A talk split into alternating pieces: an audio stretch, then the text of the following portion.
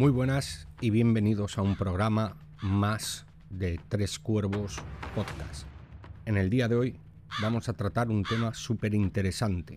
Se trata de la película de Francis Ford Coppola, Drácula, basada en la obra literaria de Bram Stoker.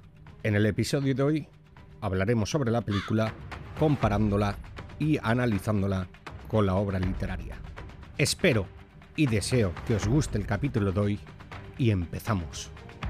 Esto es Drácula.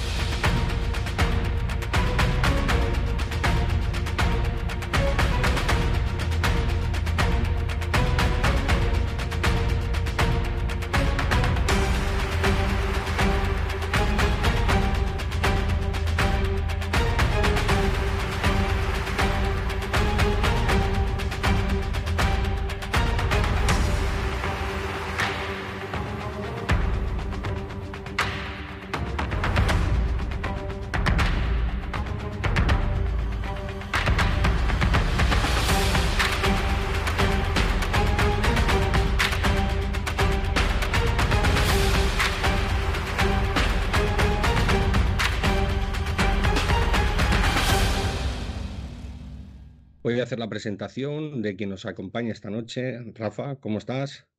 Hola, muy bien. Señor Pedro, ¿cómo estás? Hola, muy bien. Bien hallado sobre todo. Gracias. Bueno, eh, vamos a tratar esta noche el tema de Drácula. Rafa, ¿qué nos podrías decir del tema que vamos a tratar hoy? Pues es uno de, los mitos eh, de nuestros tiempos, de los tiempos modernos, ¿no? Que yo creo que tiene más leyenda que, otra cosa, pero bueno, a partir de una novela nos, nos ha llegado todo y, y bueno, eso es algo que, que yo tenía ganas de tratar. Y Pedro, ¿qué nos dices tú sobre el tema de Drácula?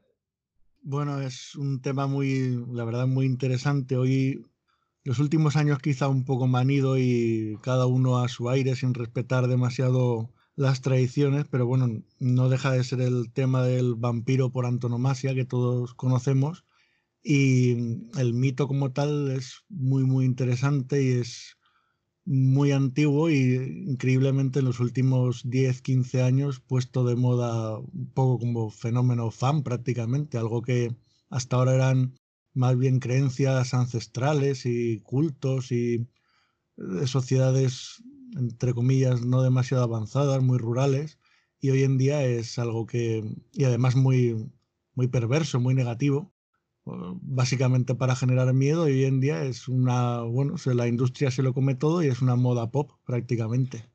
Sí, como nos hemos dado cuenta, eh, se ha puesto otra vez de moda gracias a la serie de Netflix, y entonces eh, vuelve otra vez, por así decir, el mito, ¿no, Rafa? Sí, bueno, pero en la serie de Netflix aún aún, eh, pues yo creo que respeta bastante, menos ese tercer capítulo, que se pierde un poco, pero bueno, sí que respeta la esencia. Yo, por donde iba Pedro, pues es, pues desgraciadamente, pues eso, convertir a Drácula en un en un espantapájaros, no sé, moderno, bonito y no sé, es que no, no, esa, esa parte es la que peor llevo.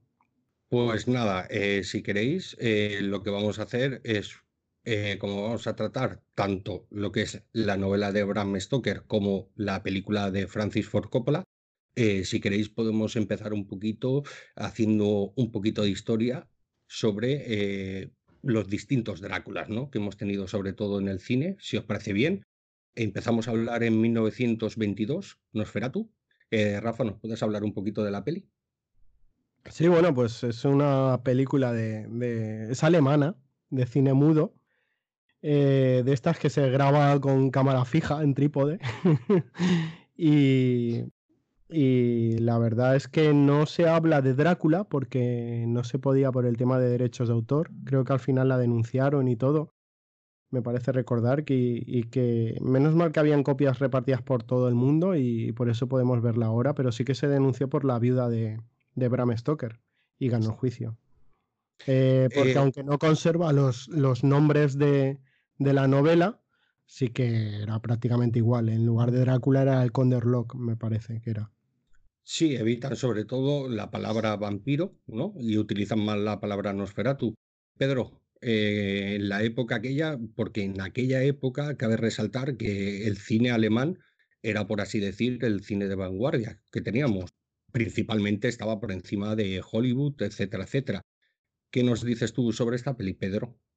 Bueno, esta peli realmente es una obra maestra. Mm, incluso hoy en día vemos que es, es, lo que decíais vosotros, ¿no? O sea, no, no se llama Drácula por derechos de autor claramente, pero la historia es de las más fieles a, a Drácula y está grabada en, bueno, es una película alemana de una productora alemana muy potente que era la, la más potente de la época. Hollywood estaba, era incipiente, Hollywood como tal no existía, había directores americanos que poco a poco se iban trasladando a la costa oeste por, por era más barato para pasar la frontera si los pillaban enseguida a México por la luz del sol, eh, más, muchas más horas de luz del sol cuando no había iluminación, pero estudios como tal sí que había mm, y muy potentes en la Alemania prenazi, ¿no? vamos a, a llamarla así, y en, que luego se utilizaron para esa propaganda. Y entre ellos estaba, hay muchas películas que se vinculaban al expresionismo como,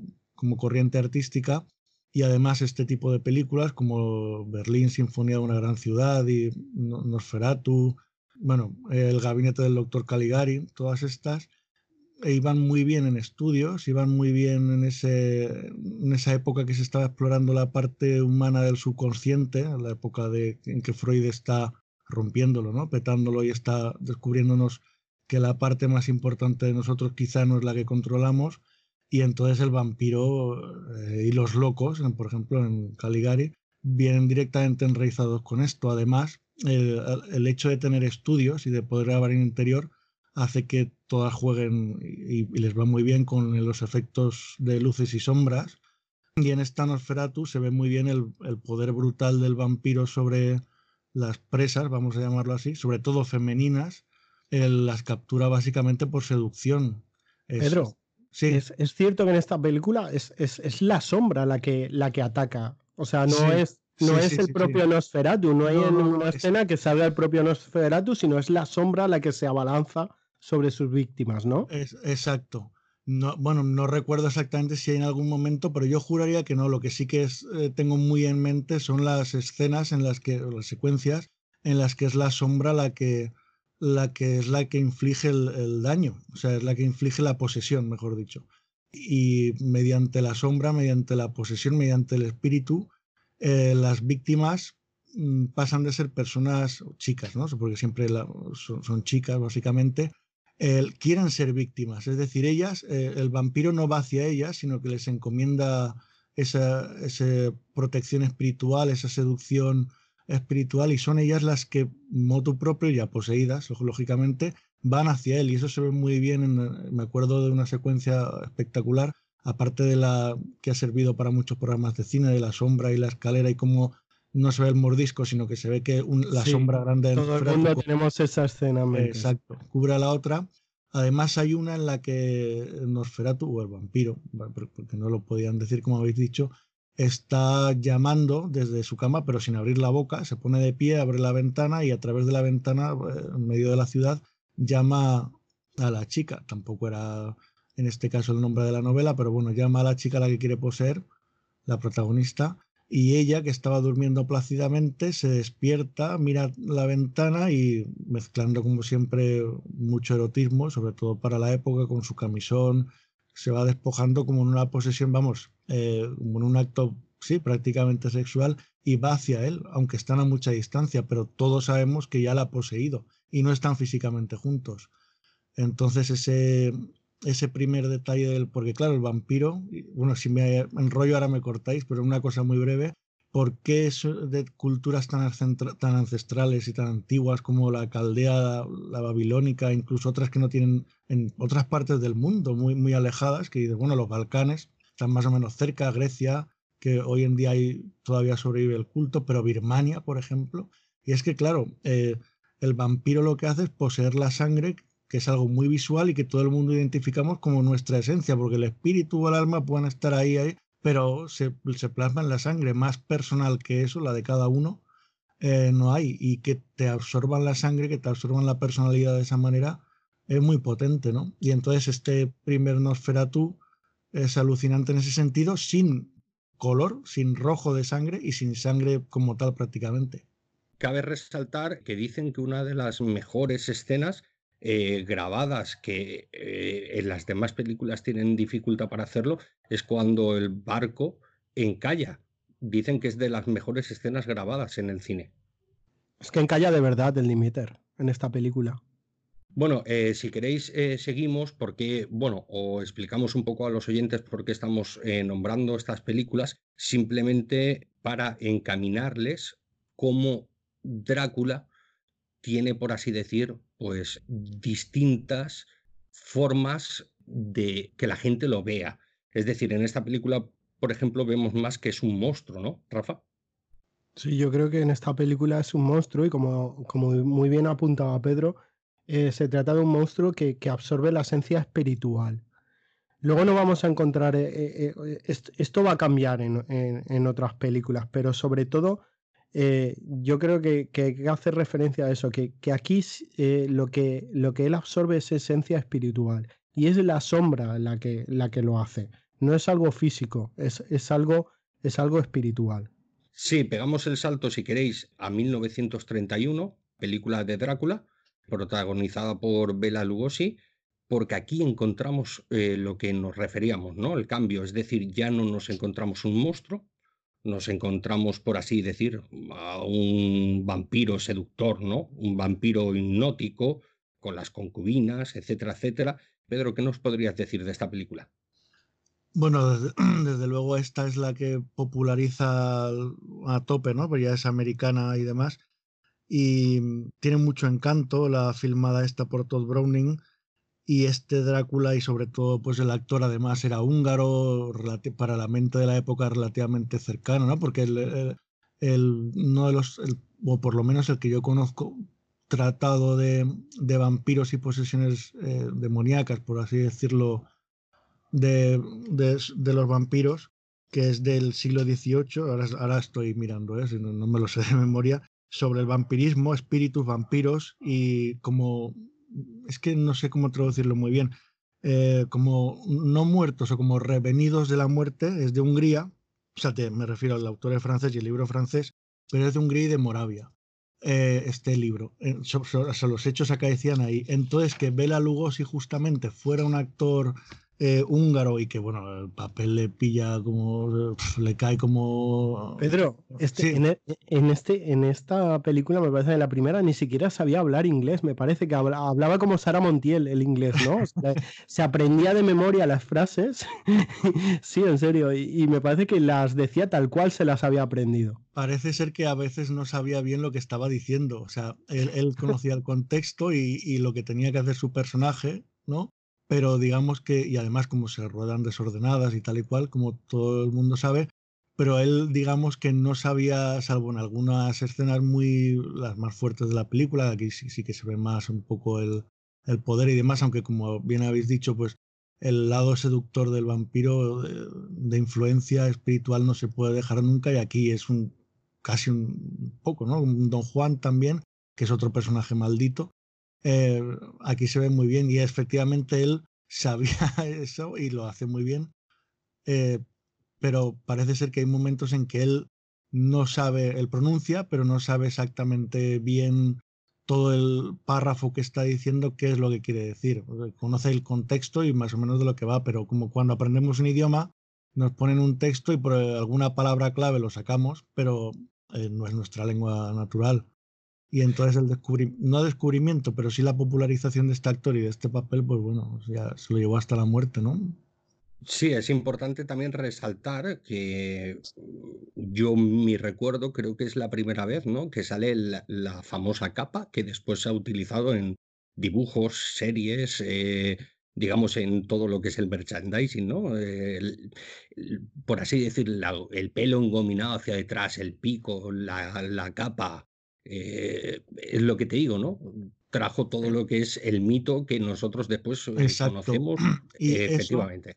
Puede, puede tener también la, la explicación, no lo sé, porque claro, había que estar en aquella época y preguntárselo a ellos, mm, de que la eh, obra de, de Browning, la de Bela Lugosi, eh, si, como bien decís, si en la de Nosferatu, pese a ese carácter, ¿cómo decirlo?, así más seductor, eh, no deja de ser repulsivo y demoníaco, es un monstruo. Aquí ya es más seductor y si nos acordamos un poco de esta peli, de la nueva, de la nueva entre comillas, de la de ya no Nosferatu, sino, sino la de Drácula como tal, es muy teatral. También hay eh, mucho interior y es que provenía de una representación teatral tal cual. Es decir, el libreto de la película esta es el prácticamente calcado, no es el Drácula, no es la novela de Bram Stoker como tal, sino reversionada, aunque muy fidedigna, para una obra de teatro que ya estaba triunfando y en la cual el protagonista era Bela Lugosi. Entonces, efectivamente, eso te iba a comentar, Pedro. A los del casting de la película les encantó ese papel que hacía él, lo vieron encajado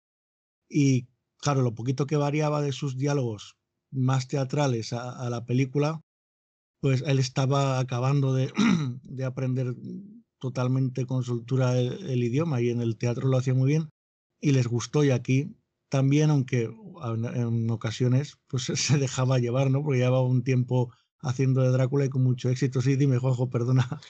No, era solo comentar eso que habías dicho tú, que sobre todo él era un actor de teatro. Exacto. Y la, la obra de teatro además ya había, eh, se llamaba igual y hacía todo igual que en la película. Era escrita a dos manos por Hamilton Dean y John Baldeston que bueno, luego son básicamente conocidos, claro, si buscas eh, va a ser sobre todo por esto, aunque luego tuvieron más éxitos también de teatro, pero bueno, qué suerte que adaptaran esto, porque luego se filmó prácticamente con mucha más eh, carácter cinematográfico, pero bueno, la, la, idea era bebida de esta obra de teatro que estaba ya más o menos triunfando, ¿no? En un año o dos antes. ¿Puede ser pues que se filmase también una versión española por la noche? Sí, mira. Sí, eh, me parece que se filmaba eh, por la noche cuando acababan en el estudio de, grabar la, versión de Bela Lugosi, se filmaba una versión eh, latina. ¿No? Sí, sí, sí, sí. es más, se grababa durante las 24 horas, por el día la original y por la noche la latina. Es un dato real y... Por lo menos en esta primera película, me parece. Pero si queréis, eh, seguimos, ¿vale? Porque el tema principal lo veremos a continuación, que es eh, sobre todo la película de Drácula de Bram Stoker de Francis Ford Coppola y hablaremos también sobre la novela. Si queréis, antes de dar el salto a otra película, eh, ¿os queda algo por decir de esta película? Pedro. Sí, mira, me gustaría añadir una cosa que es es curiosa y no, y no sé, es casualidad y causalidad, ¿no? También. En el año 31, en el que del, de la película que estamos hablando, eh, resulta que un director alemán también eh, está rodando en Alemania, obviamente, y, y, luego pasará y será uno de los mejores directores de Hollywood de todos los tiempos, otra película que es otra obra maestra brutal a la altura del primer Nosferatu, que le da por llamarla, aunque, bueno, mm, bueno, no, hacemos spoiler, ¿vale?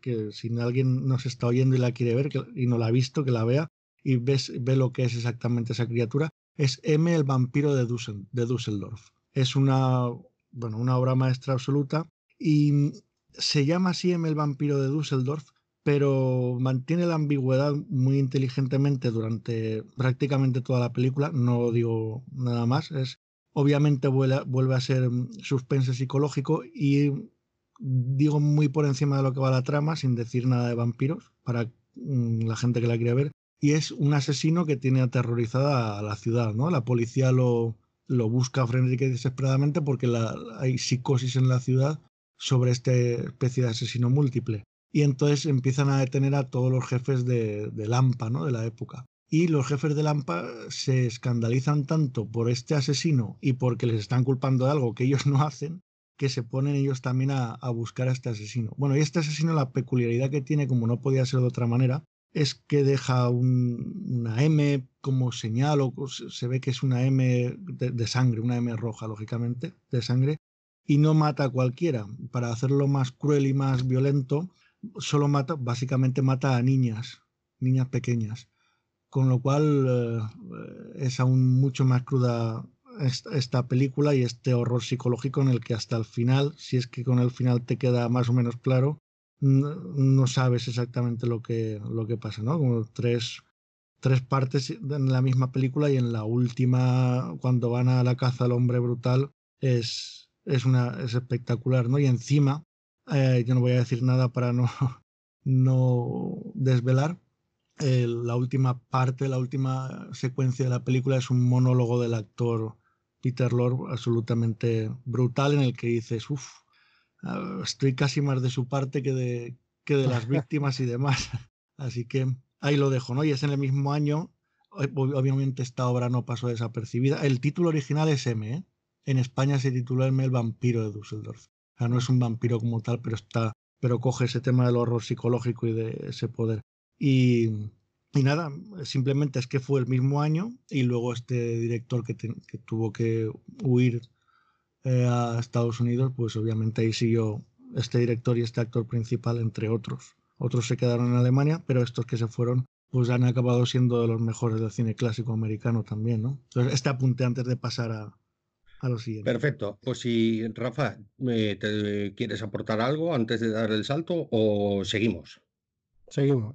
Vale, pues como hemos dicho, pegamos el salto a 1958, Horror of Drácula, de Christopher Lee. Rafa, háblanos un poquito de esta peli.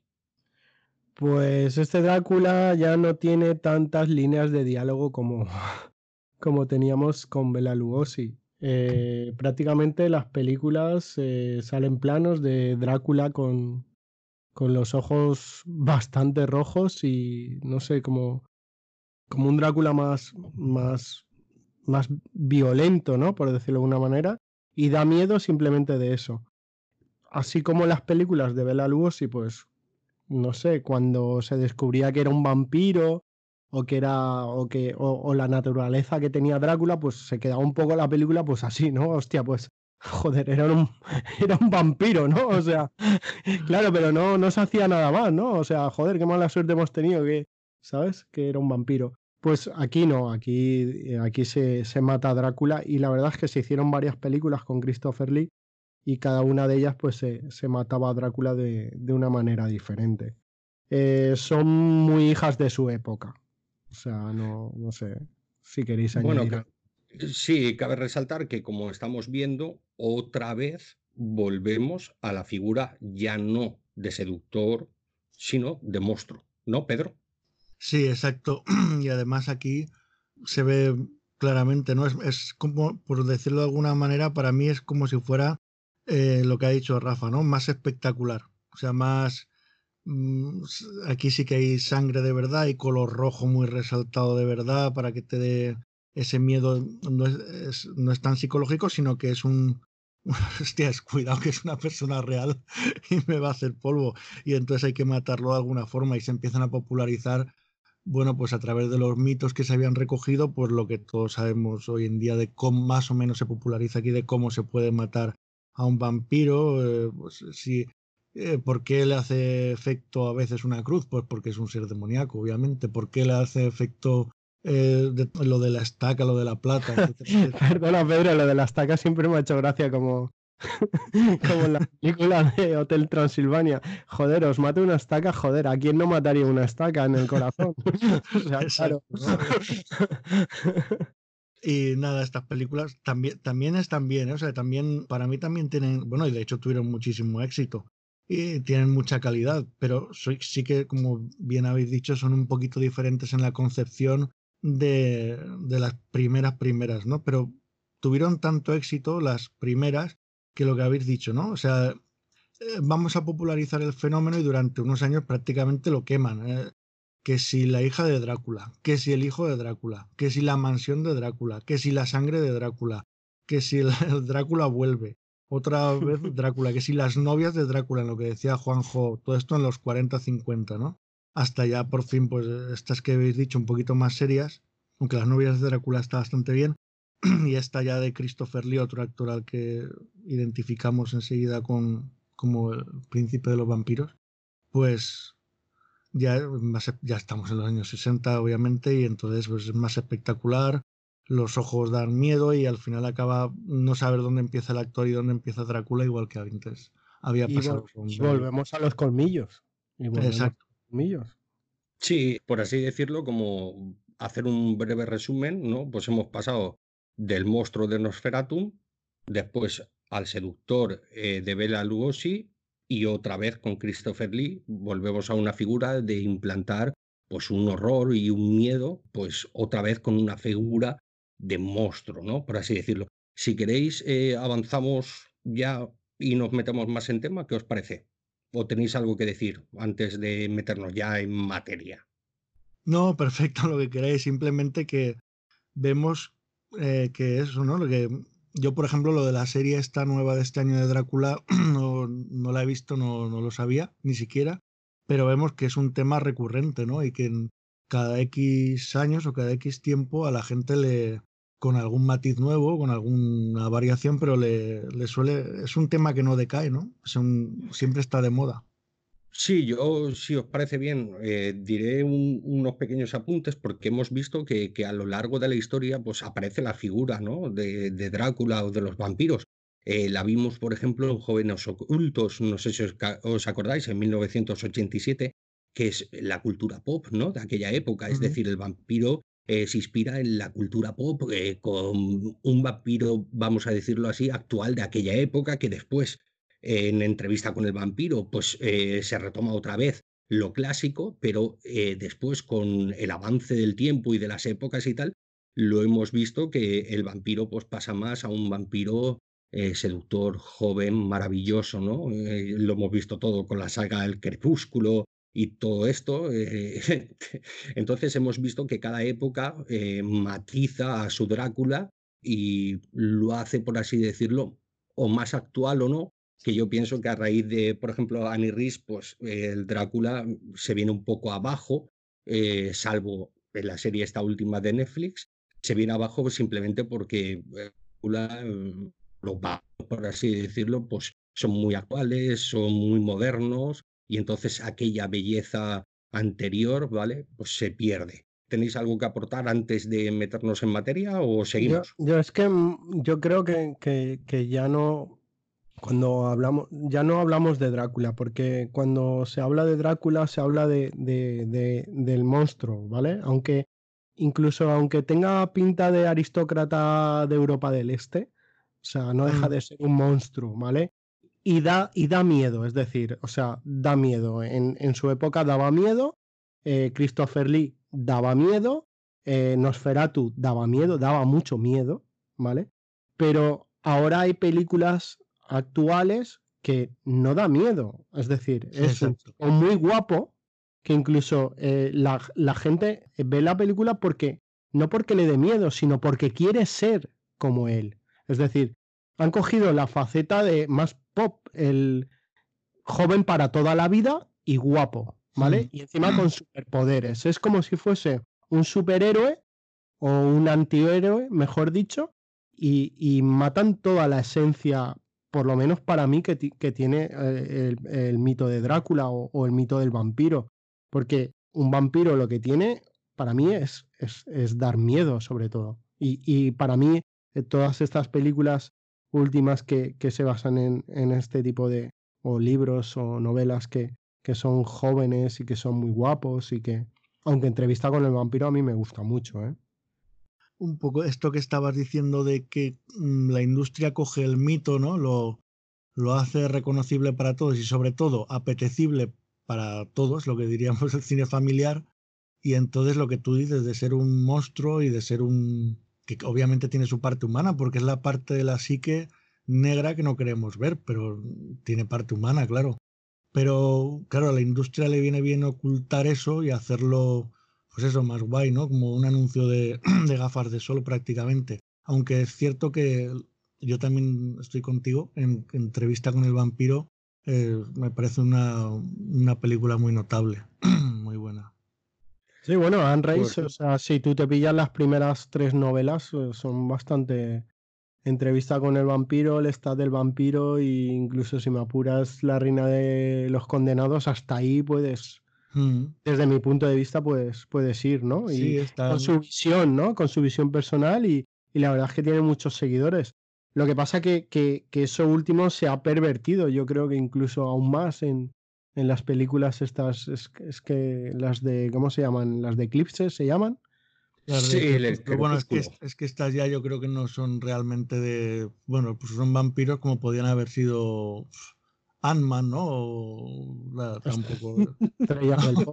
o sea, no, no tienen, porque había que coger algo así, pero no tienen, vamos a, eh, quiero decir, independientemente de que nos gusten o no, es que yo ni siquiera las he visto, no, no mm, los libros algunos me los he tenido que leer por obligación sí, profesional. Entonces no, eh, es que no son realmente de, de este tema, son bueno, aprovechan esta vertiente y dicen que son así, pero obviamente no son de lo que estamos tratando, entonces van a otro lado, ¿no?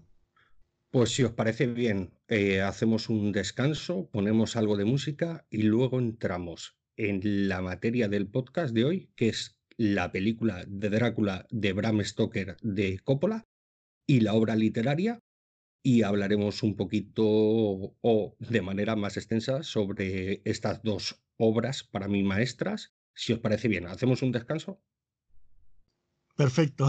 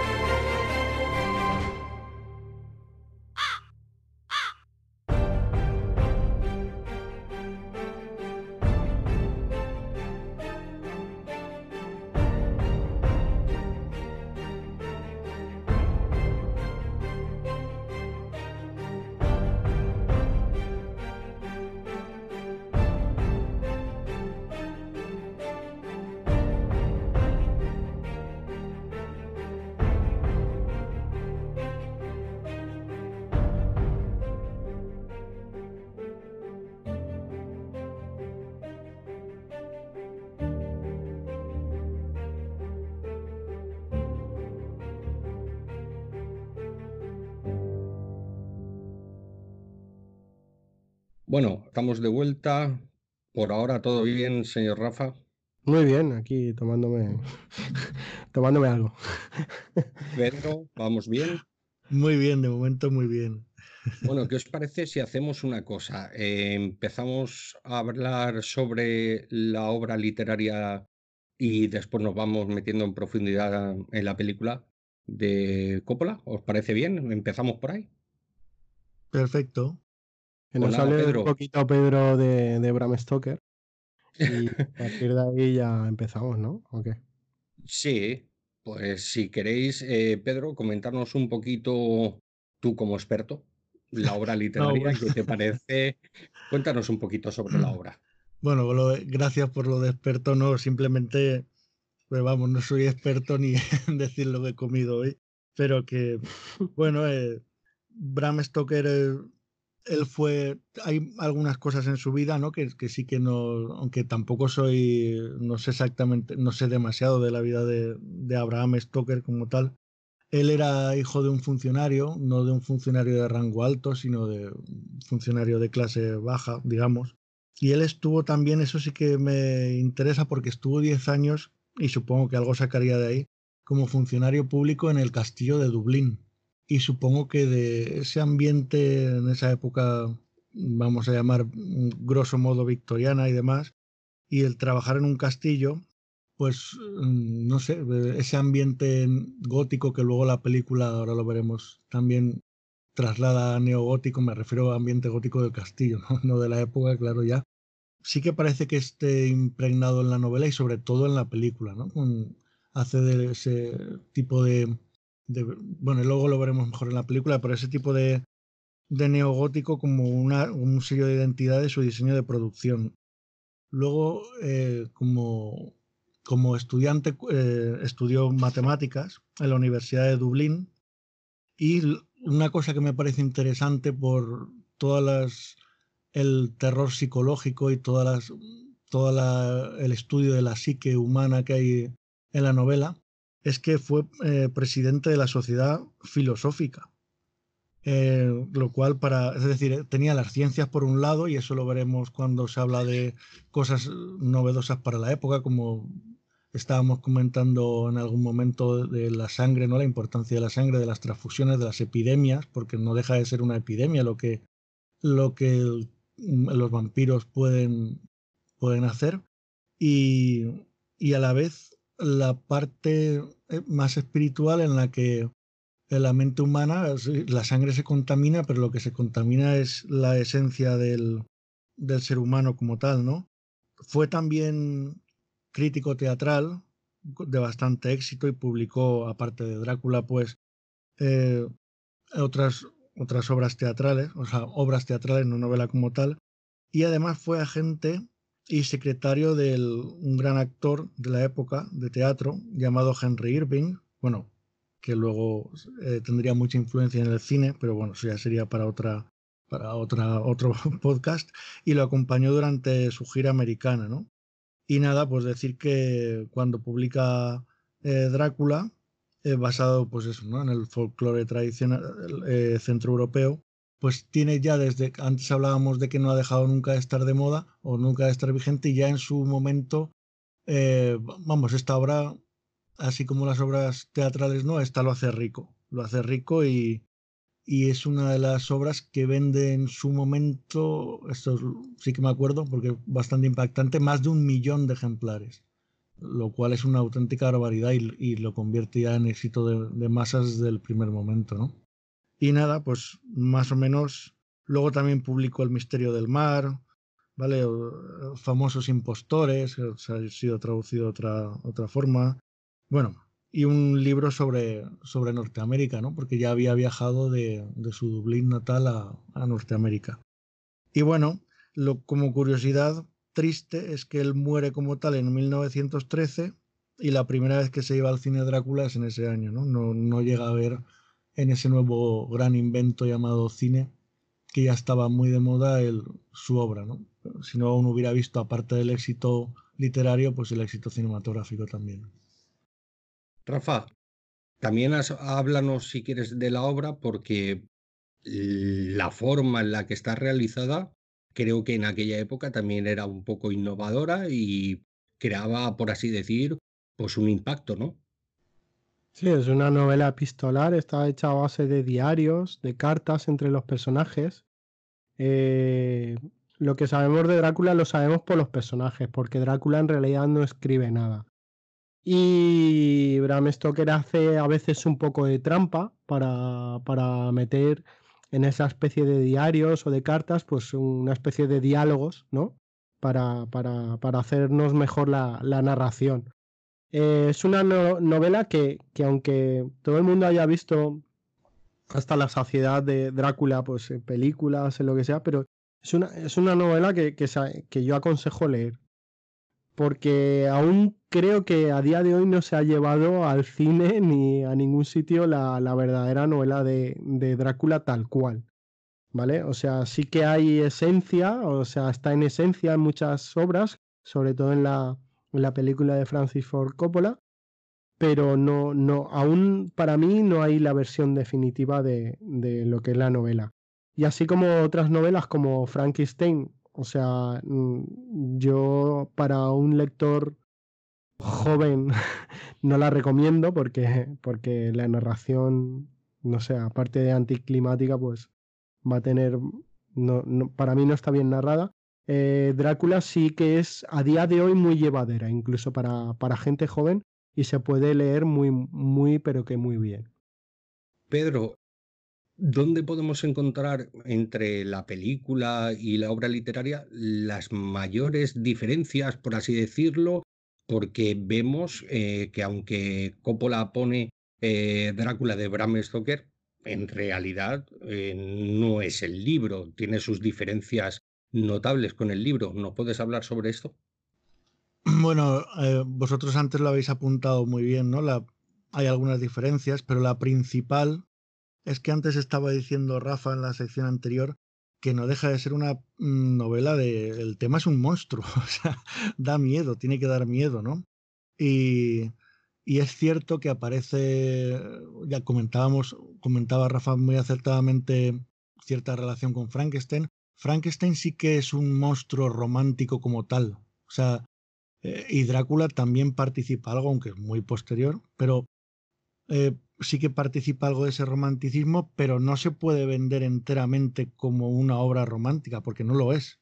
Es decir, participa del, del posromanticismo, porque es, ha sido un movimiento muy importante, pero hacía 70 eh, años que se había agotado como tal. De hecho, Drácula. Exacto, De hecho, Drácula, vemos lo que decía Rafa, ¿no? conocemos la historia eh, narrada, me refiero, ¿no?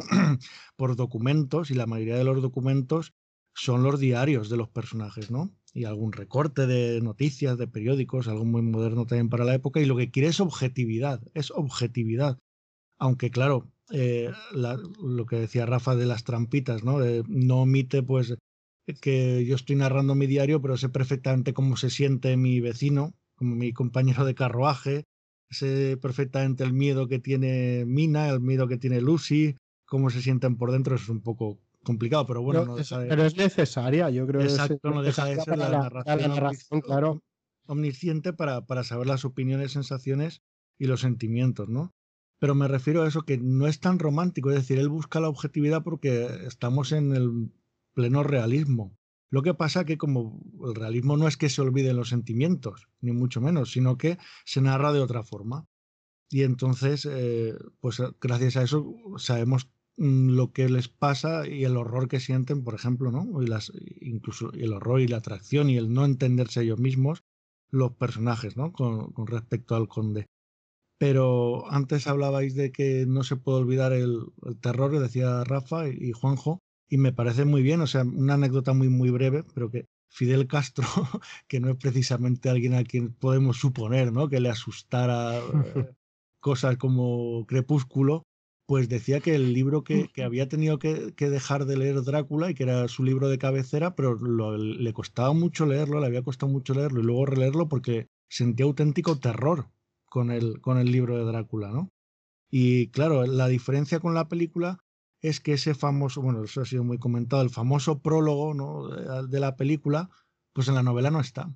Es decir, en la, en la novela, aparte de que no es una narración tan lineal como en la película, los 400 años de qué pasa antes, eh, es decir, por qué Vlad, que es un príncipe bueno y tal, iba a luchar por su patria y por sus tierras y por la justicia social, eh, pide ayuda a Dios y Dios le mata a la chica que quiere y entonces él se revela y se vuelve malo, ¿no? Lo han dicho muy burdamente, pero así nos lo quieren explicar.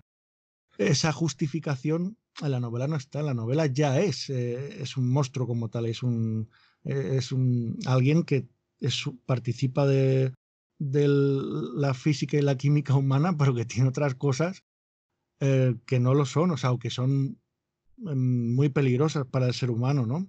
Y en la novela pues se hacen ese prólogo para decirlo, no es que lo romanticen, sino que le dan un carácter demasiado romántico en el sentido moderno. Eh, la novela, él hace todo lo que hace, según el prólogo, por amor, ¿no? Pero, en, o sea, perdón, en la película, en la película. Pero en la novela no. En la novela él, él ya tiene su arena en el castillo, pero él quiere seducir y poseer más.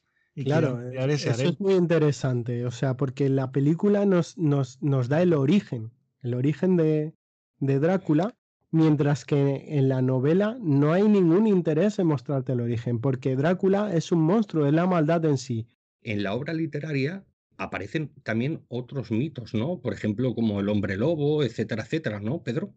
Sí, de manera más colateral, pero también, ¿no? Y una cosa muy interesante que, bueno, hablábamos del romanticismo y que esto ya no es romántico, pero lo que está clarísimo y os acordaréis perfectamente es cuando la primera vez que va Jonathan Harker hacia, hacia el castillo del conde Drácula, cuando más se va metiendo en esos bosques cerrados, pasa de ser algo bucólico un paisaje a ser un paisaje, uff, que da mucho miedo y aún no ha llegado al castillo, ¿eh? Y es decir, eh, la naturaleza no es un marco en el que pasan cosas, ¿no? Sino que la naturaleza es un personaje. Porque de alguna forma Drácula está conectado a, a la tierra, o sea, al ser humano desde el principio. Por eso la tierra y la sangre, que es lo que al final ancestralmente nos, nos marca tanto, es su posesión y es su dominio y él quiere eso. De hecho, cuando se va acercando al castillo y luego cuando huyen del castillo, tanto él como los demás eh, acompañantes que van a, a por Drácula en la parte final, ¿no? A intentar matarlo, la naturaleza de alguna forma avisa y protege a Drácula. Es decir, Drácula está en un castillo, ¿de acuerdo? Y es como un viejo aristócrata, etcétera, etcétera.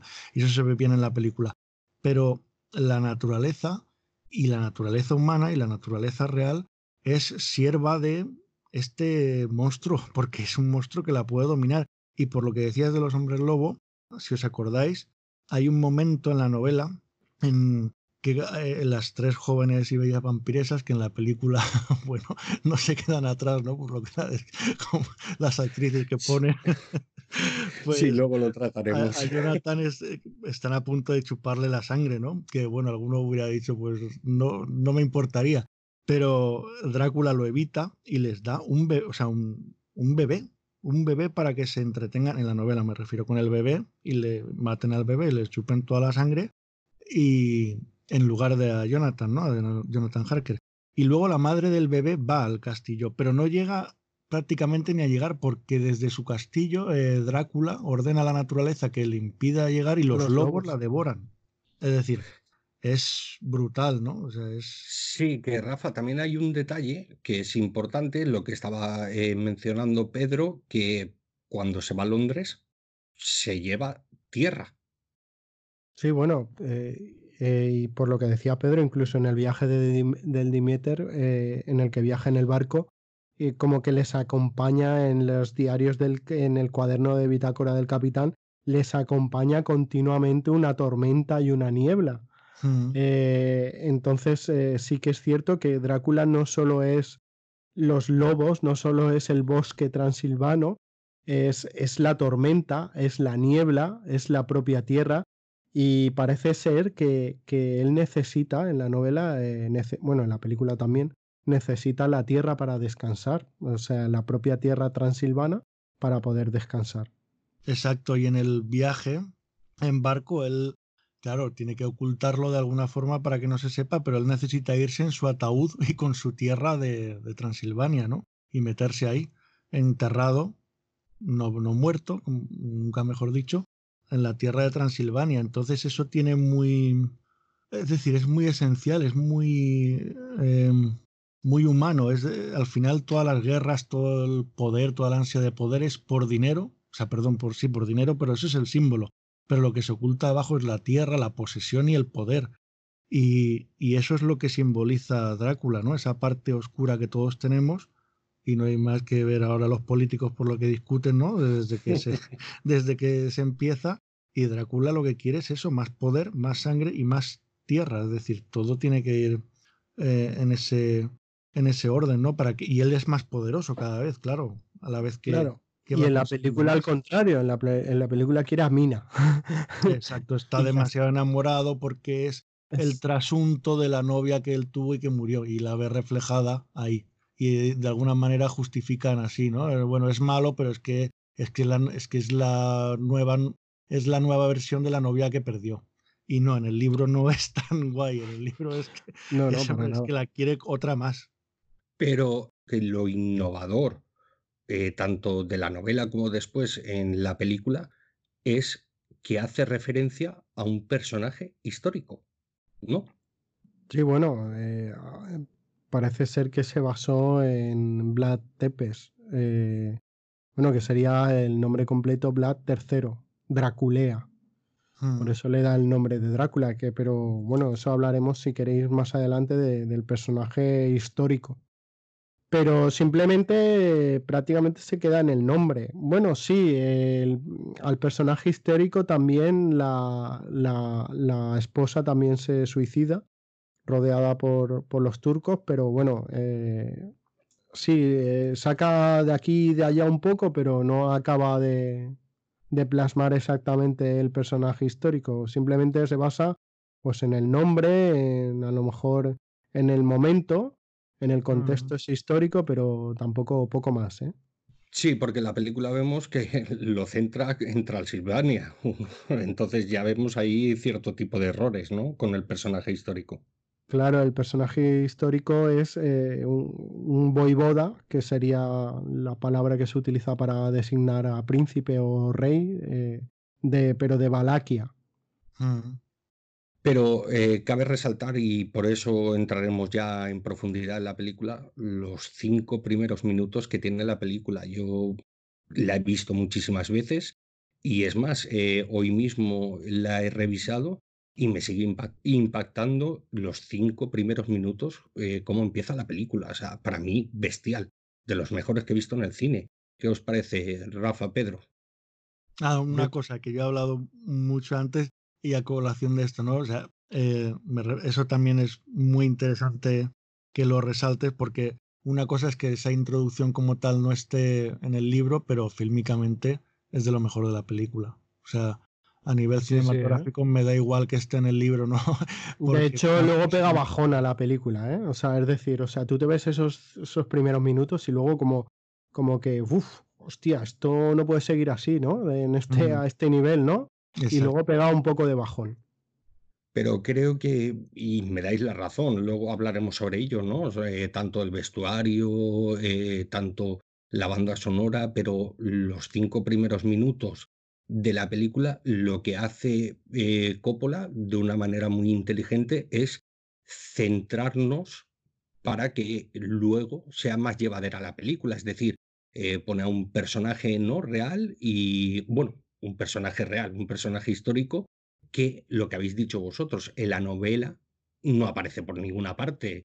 Entonces yo pienso que de manera muy inteligente Coppola pues pone esos cinco primeros minutos que, como bien ha dicho Rafa, yo creo que te lo pone tan alto que después sientes un bajón a ver eh, los demás minutos de la película, pero eh, están hechos con una fotografía excelente, con una, una forma de, grabar que utiliza ¿no? las marionetas, ¿no? por así decir, y, yo pienso que sigo pensándolo, que hoy en día, que la he visto hoy mismo, dices, vaya cinco minutos dentro de la historia del cine. Para mí, de lo mejorcito que hay en el cine. ¿Y queréis decir algo de antes de entrar en profundidad sobre el reparto, Pedro? No, simplemente que, eh, que, tampoco se entienda mal, es decir, cuando yo digo que en la película se pone, es lo que digo, ¿no? Es una paradoja, la película se inventa o se o adereza, ¿no? La historia con esta introducción, pero eso no quiere decir que, esté mal, o sea, cambia un poco el signo porque hace al, al personaje de Drácula como un maldito por, por amor, ¿no? Por la muerte de su amada. Pero es que es lo que tú dices, da la casualidad de que esta introducción postiza, entre comillas, con todo el respeto, no es nada despectiva, porque cinematográficamente es una maravilla. Entonces, es curioso, ¿no? Que la parte que es más libre es fílmicamente es de lo mejor de la película. Los cinco primeros minutos, esa introducción es brutal. Pues si queréis empezamos a hablar sobre el reparto, ¿os parece, Rafa, Pedro? Vale, yo solo quería añadir que esos primeros cinco minutos, en apenas un minuto te está presentando el contexto eh, histórico y geográfico de la caída de Constantinopla, que, vamos, o sea, con una imagen prácticamente entiendes parte de la historia de la caída del imperio romano ya de Oriente y lo entiendes todo prácticamente con un minuto. Sí, porque te acuerdas, Rafa, que aparece lo que es el mapa y vemos ciertos símbolos, ¿no? Que avanzan y entonces te llevan al contexto histórico de aquella época, ¿no? La media luna, la media luna eh, de, los, de los turcos musulmanes, ¿no? O sea, amenazando la cristiandad y ese caballero rumano, ¿no? Que se levanta para defender a la cristiandad. Y como dice Pedro, aquí nos convierte el monstruo que teníamos en la novela, nos lo convierte en una especie de maldito, o sea, eh, lo, que, lo que le pasa a Drácula es que renuncia a Dios por la desgracia de, perder a su amada y por mm. lo tanto es un maldito. No es el mal en sí como en la novela, porque la novela es el mal en sí, es la maldad, es lo, es lo más oscuro, es lo que tenemos en el interior, es lo peor. Y aquí no, aquí ya no, aquí es un maldito. Pues nada, eh, si queréis, entramos en profundidad en el reparto de la película y sobre los personajes y si queréis luego hablamos un poquito sobre los premios que ganó la película y entramos más en lleno sobre todo hablar de Francis Ford Coppola.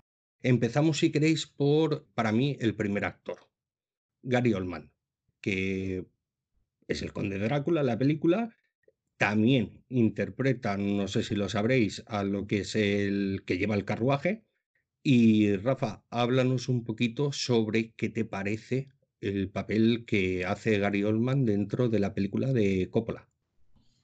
Pues creo recordar que, antes de, la película pues se reunió con los actores para, hacer un, poco de... que todos añadiesen las ideas que tenían y tal y al final eh, Gary Oldman aportó pues eh, digamos eh, estos más que un personaje, más que Drácula, pues eran varios personajes. Tenemos a Drácula viejo, ¿vale? El que vemos en el castillo, a Drácula joven cuando ya viaja a Londres, al Drácula esta especie de hombre lobo, ¿vale? Y luego al Drácula murciélago, ¿vale? Y bueno, también hace del cochero, el cochero que lleva el carro, pues también se supone que, que sería Drácula, que como, como también mm. pasa en la novela, que en la novela también es es el cochero. y vamos, o sea, eh, para mí la verdad es que Gary Oldman hace, hace un papelón en esta película. Pedro, eh, háblanos un poquito a ver qué te parece a ti, como Gary Oldman, pues interpreta, para mi manera de entender, de manera magistral al conde Drácula en esta película. Uf, casi nada, ¿no? Menudo papelón, nunca mejor dicho. Pero bueno, Gary Oldman es uno de los actores, yo creo, más profesionales que hay. Y no sé, Rafa, y tú lo habéis dicho todo, ¿no? El, el trabajo de documentación y de puesta en común que hace y, y, lo que se prepara ese papel, porque claro, ser un actor que ya ha hecho papeles tan sumamente heterogéneos y tan diferentes y con transformaciones físicas tan brutales de unos a otros y psicológicas, Podría ser otro más, pero parece ser que este se lo tomó especialmente en serio y si alguna vez en algún momento ha sido criticado un poco por, por decir algo, ¿no? Eh, por algún por excesivo histrionismo en algunas películas, desde luego en esta le va como anillo al dedo, porque no es nada más y nada menos que el, el conde Drácula, ¿no? Entonces, una elección espectacular. Sí, porque yo me sigue extrañando cómo no ganó el Oscar por esta película, pero que es más, creo recordar que este, esas nominaciones a los Oscars la ganó Al Pacino. Esencia de mujer. No, me hizo gracia porque cuando vi los nominados de ese año, ¿sabes? Dices, hostia, habían grandes actores y cuando lo gana Al Pacino por aquella película, que a ver, es buena película para mí, pero a mí no sé, que ganara él eh, el Oscar me impresionó, porque creo recordar que estaba hasta Clint Eastwood creo, ¿eh? Recordar, estoy hablando así de memoria. perdón. Efectivamente, ¿ves? Sí, por sin perdón. Y no lo gana. O sea, me, pareció eh, en aquello, ¿no? Dices, hostia, esto de los Oscars cada vez, cada vez son más raros. Porque volvemos a lo mismo y si queréis ya retomamos Gary Oldman en esta película. O sea, sesiones largas de maquillaje. Es que hace mm. eh, de conde Drácula, de joven, de guerrero, de viejo, de lobo, de vampiro, de murciélago. O sea, el tío prácticamente es que, como digo yo. No lo sabía, pero acabo, de ver que ganó el premio Saturn a mejor actor. No el Oscar, pero el premio Saturn, que también es bastante importante. Sí. Similar a los Oscars o los Globos de Oro y votan los que saben, ¿no? Digamos de alguna forma es la academia, pero no es de cine, o sea, es de cine, pero solo de ciencia ficción. Sí, pero siempre también, exacto, es, eso te iba a decir, me parece que son más, más de, ficción y, son un poco como reconocimiento a lo que no reconocen los Oscars, como siempre son algo comercial. Exacto. o sea, eso pasa muchas veces. Exacto, porque quien, o sea, cuando se crearon decían que bueno, ahora ya no, pero en su momento tenía sentido porque la ciencia ficción y la fantasía nunca se irían a, apreciar, ¿no? Como el resto de películas en los 70 y entonces pues exactamente es como es el, eh, digamos es un es una literatura menor no o sea mm. es un género menor no o sea la ciencia ficción siempre se ha considerado exacto género menor no pero yo hablaba eh, simplemente porque me parece eh, sigo diciendo que el papelón que hace Gary Oldman en la película, que hasta dentro eh, de cómo prepararse, eh, contrata a un profesor de canto para bajar un tono la voz para cuando hace de Drácula viejo, después da clases de rumano, o sea, el tío se prepara la película a conciencia. Hmm. Sí, no, no, y este premio lo, yo creo que lo demuestra. O sea, lo que pasa que que no ganara el Oscar, bueno, eso tampoco es muy indicativo. No, por eso, por eso ponía el, por eso ponía el comentario, ¿no? Que estaba Clint Eastwood y la gana al Pacino por aquella mm. película, ¿no? Así son los Oscars. ¿Queréis aportar algo más sobre Gary Oldman? A mí Gary Oldman me, gustó mucho también, muy breve y que no tiene nada que ver, pero quizás por el momento y porque era muy joven, ¿no? Eh, cuando hizo de, de Sid Vicious en, en, la película de la que hacía del punk, ¿no? De Sid Vicious con la mujer y la tengo en casa. Y esa me gustó mucho también ese papel. Vale, pues si queréis, eh, proseguimos. Eh, la siguiente actriz que vamos a hablar, Winona Ryder, como Mina Murray o Elisabetta, que también hace al principio de la película. Rafa, háblanos un poquito sobre esta actriz y sobre el personaje y un poquito sobre esto. Pues Winona Ryder en aquel momento era mucha eh, Winona Ryder porque pues se ha llegado a decir luego que era la imagen de la generación X, la imagen femenina de la generación X. Eh, a mí, sinceramente, no. A, mí personalmente no, no, no, me ha gustado mucho como actriz. O sea, la he visto más siempre como, como eso, como un icono, como una imagen, ¿vale? Que le quedaba muy bien en determinada época ciertos papeles eh, porque es una chica muy, muy guapa y muy fina y muy bonita, pero no sé, no, no la veo una gran actriz. De hecho, conforme se ha venido más hacia aquí en el, en el tiempo, por ejemplo en Stranger Things, o sea, pues me, me, me cuesta bastante creérmela. Y, y, bueno, en esta película, pues, pues da la sensación a veces de ser una mojigata y bueno, la diferencia mayor es, por ejemplo, que encuentres en la novela que, que, que Mina sí que es una, una persona moderna, o sea, entendiendo a, a, moderna como mujer de la época, ¿vale? Y es una mujer que es profesora y, y, a veces da la sensación en la película de Francis Ford Coppola que, pues que, que es un poco mojigata o asustadiza o que pierde a veces el control, mientras que en ningún momento en la novela es así, es, es una, una mujer muy valiente, muy moderna para su momento. Pero cabría resaltar una cosa, ¿no? Pedro, viene Winona de hacer películas, por ejemplo, como Eduardo Manos Tijeras o Beetlejuice. O sea, viene de hacer grandes películas y taquillazos, ¿no, Pedro?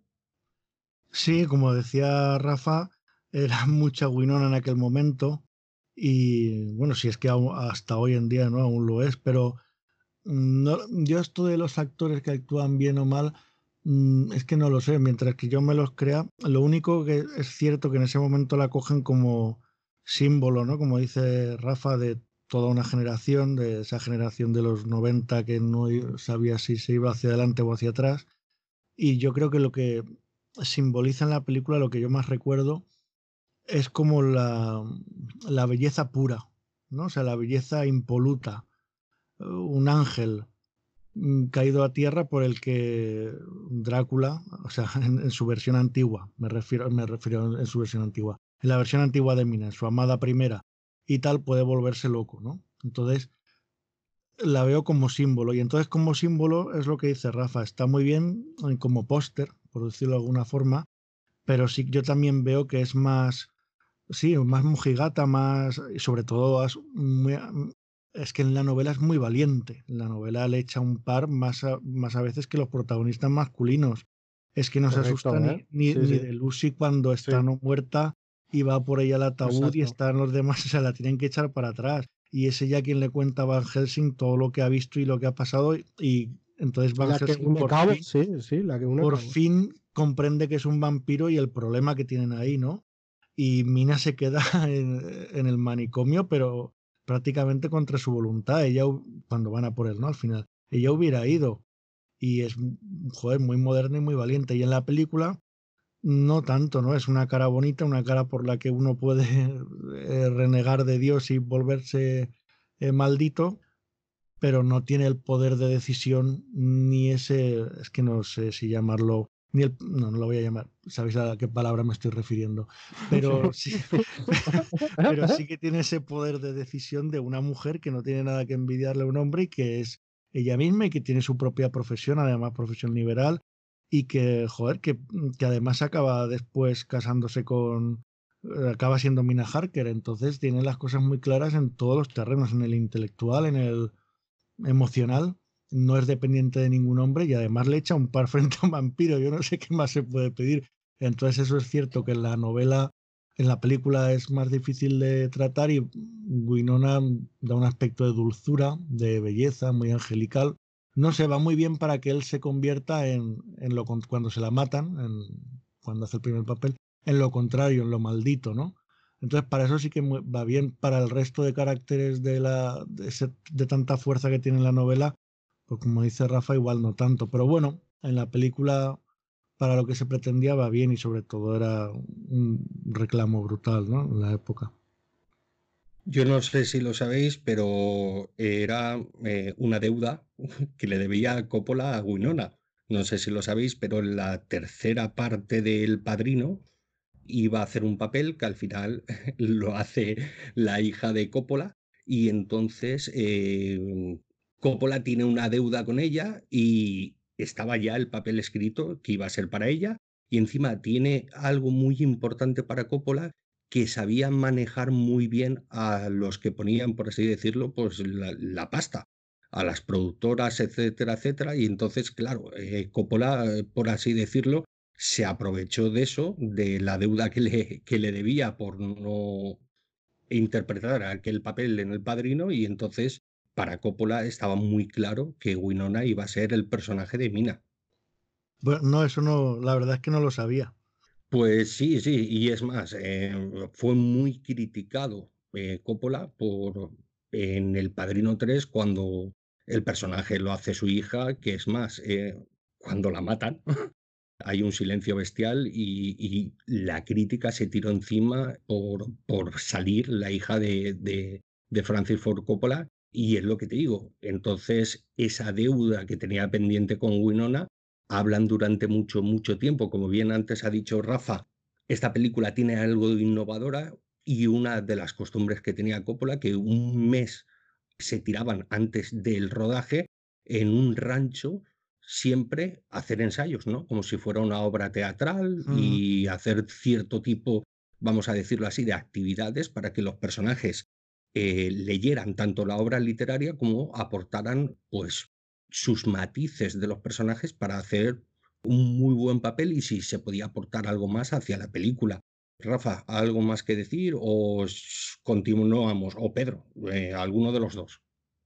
Una, nada, para poner un ejemplo de lo que decía Rafa, me estaba acordando también, eh, para la potencia de, Mina, ¿no? El personaje que interpreta a Winona Ryder, es que eh, me estaba acordando que a Lucy, a Lucy, vampiro, sí que la llega, bueno, la llega a poseer y acaba muriendo, ¿no? No desvelamos tampoco nada importante. Y a Mina también lo intenta y cae bajo el influjo de Drácula, pero se resiste y no cae del todo.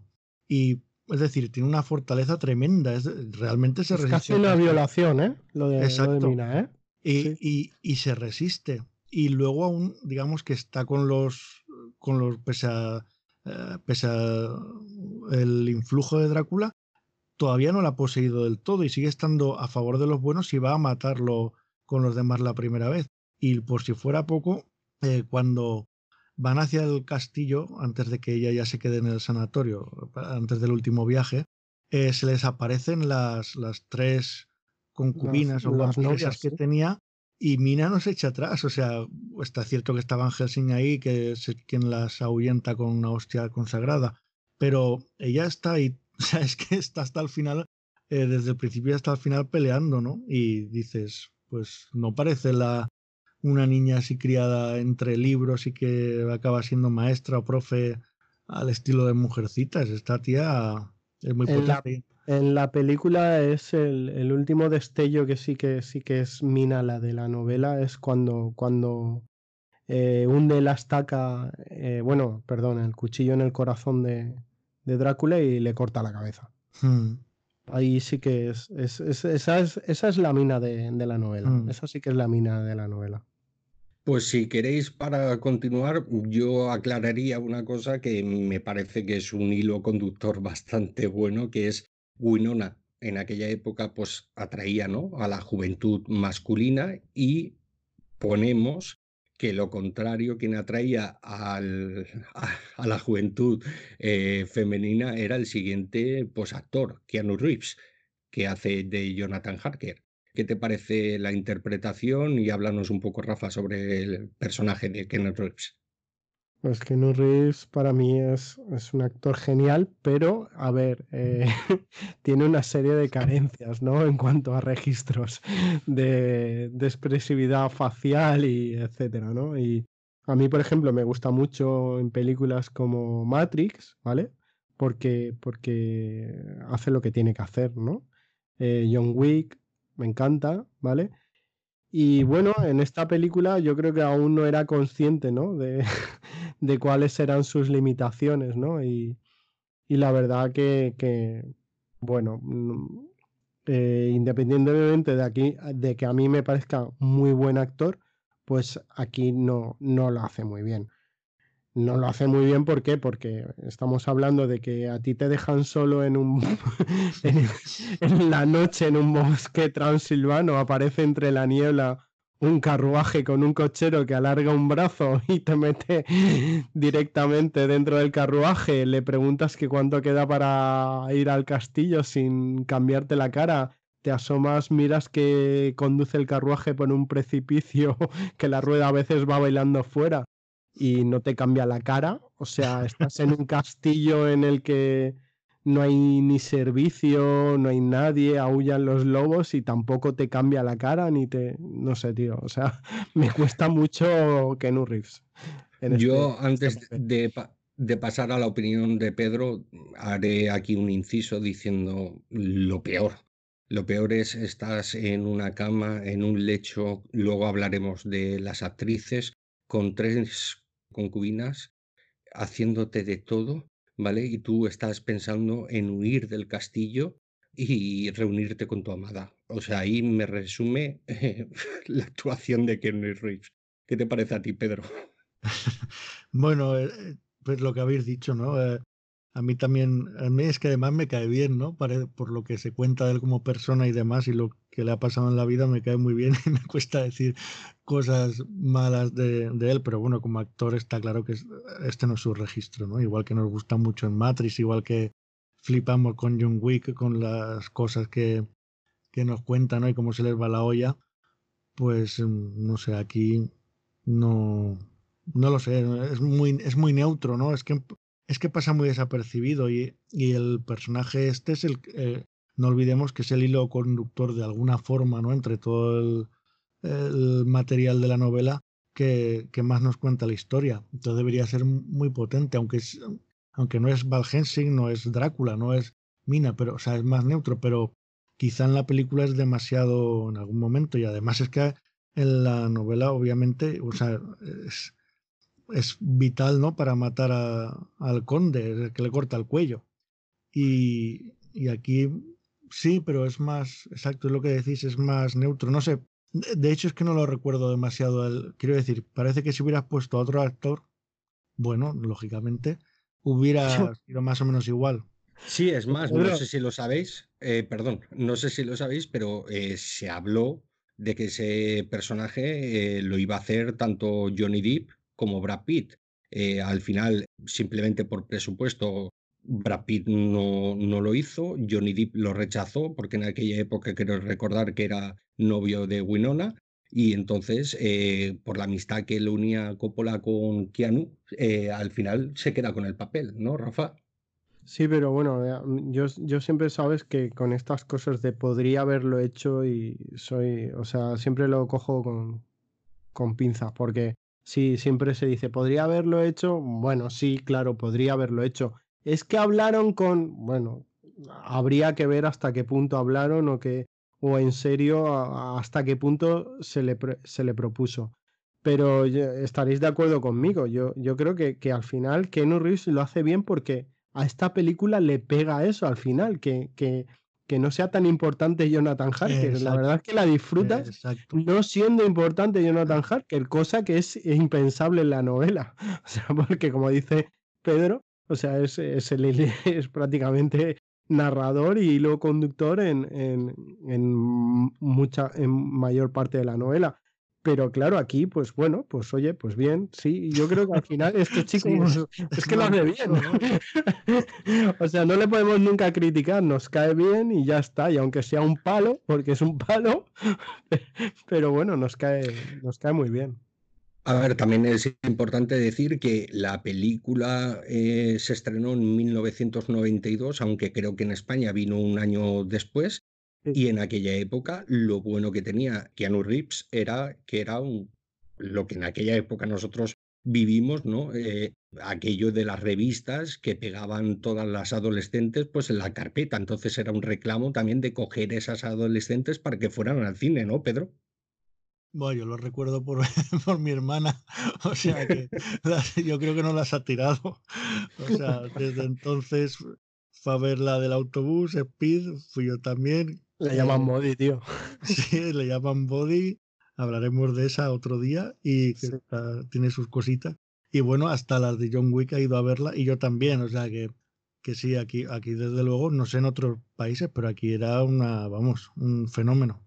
sí, yo me acuerdo que en mi clase estaba, como yo digo, ¿no? las diferencias, que era Keanu Reeves estaba en el exterior de la carpeta y en el interior estaba Johnny Depp, ¿no? Para ya aumentar un poco, aumentar un poco, ¿no? La adolescencia femenina y sus hormonas. Si os parece, eh, seguimos, seguimos y hablamos del siguiente actor que para mí. ¿Qué palo te van a dar con eso? Sí, sí, lo sé, lo sé, pero, pero lo tenía que decir porque yo eso eh, me acuerdo perfectamente. yo perfectamente. vivirlo. sí, sí, sí, yo también. Y yo en el instituto, o sea, que... Por eso yo me acuerdo de mis compañeras de clase y, y verlo en revistas y decir, ¿y este tío qué, qué, cojones es? No sé si me entiendes, ¿sabes? Y lo llevaban todas y es lo que te digo. Y el, después la otra persona que tenían era Johnny Depp y Brad Pitt. O sea, por eso he hecho el comentario, porque era real en aquella época. Bueno, pasamos al siguiente actor, Anthony Hawkins. Rafa, háblanos qué personajes interpreta y un poquito sobre el actor. Pues aquí Anthony Hawkins interpreta, aunque parezca mentira, dos personajes. ¿Vale? Porque al principio de la película, no sé si recordáis cuando entra Drácula, que ya está Elisabetta muerta en el suelo y hay un sacerdote de estos ortodoxos que le dice que está condenada porque se ha suicidado y que no tiene salvación, pues ese es Anthony Hopkins. Eh, bueno, pues eh, me parece que cobró lo suyo, ¿vale? Porque ya tenía su caché este señor y me parece que no sé si dio clases de, alemán o estuvo trabajando también el acento alemán, aunque el científico Van Helsing en la obra, en la novela es holandés, pues él quería darle este acento alemán. Y bueno, también en la versión doblada al español, eh, igual que la original, hace también la introducción, ¿vale? La introducción de al principio de la película también la, es la voz de, de Anthony Hopkins y aquí sería la voz del doblaje también del, actor que dobla a Anthony Hopkins. Eh, aquí, como siempre, pues eso, se utiliza el mismo acento, ¿no? Ya seas alemán, holandés, rumano, eslavo, o sea, da igual, siempre es el mismo acento, pero de todas maneras me gusta mucho ese actor de doblaje.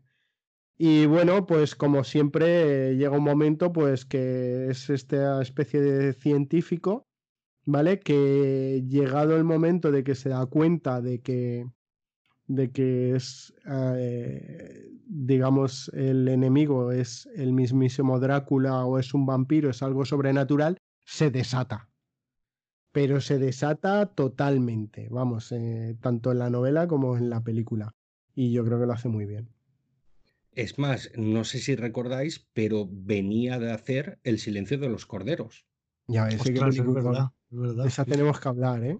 Sí, sí, tenemos que hacer un podcast, pero eh, viene, por eso el caché era tan altísimo, venía de hacer El silencio de los corderos y Coppola lo convence, que es más, en el spin-off de cómo se hizo la película, lo que hemos hablado antes de que estuvieron un mes, aporta muchos cambios de guion en la película él, porque él mismo lo dice, él viene de un cine que es el inglés, que es un cine muy cerrado y tal, él estaba cansado y cuando, por ejemplo, hace El silencio de los corderos, que tiene una libertad, por así decirlo, de pues de cambiar el guion, de actuar, de o, sobre, o sobreactuar, pues eh, ayuda muchísimo en lo que es eh, los cambios de guion para que la película pues, sea un poquito más amena. Pero si os parece, lo que podemos hacer es un descanso y le doy paso a Pedro para que siga comentándonos qué le parece el personaje de Anthony Hopkins en esta película. Pues enseguida volvemos. Hasta ahora.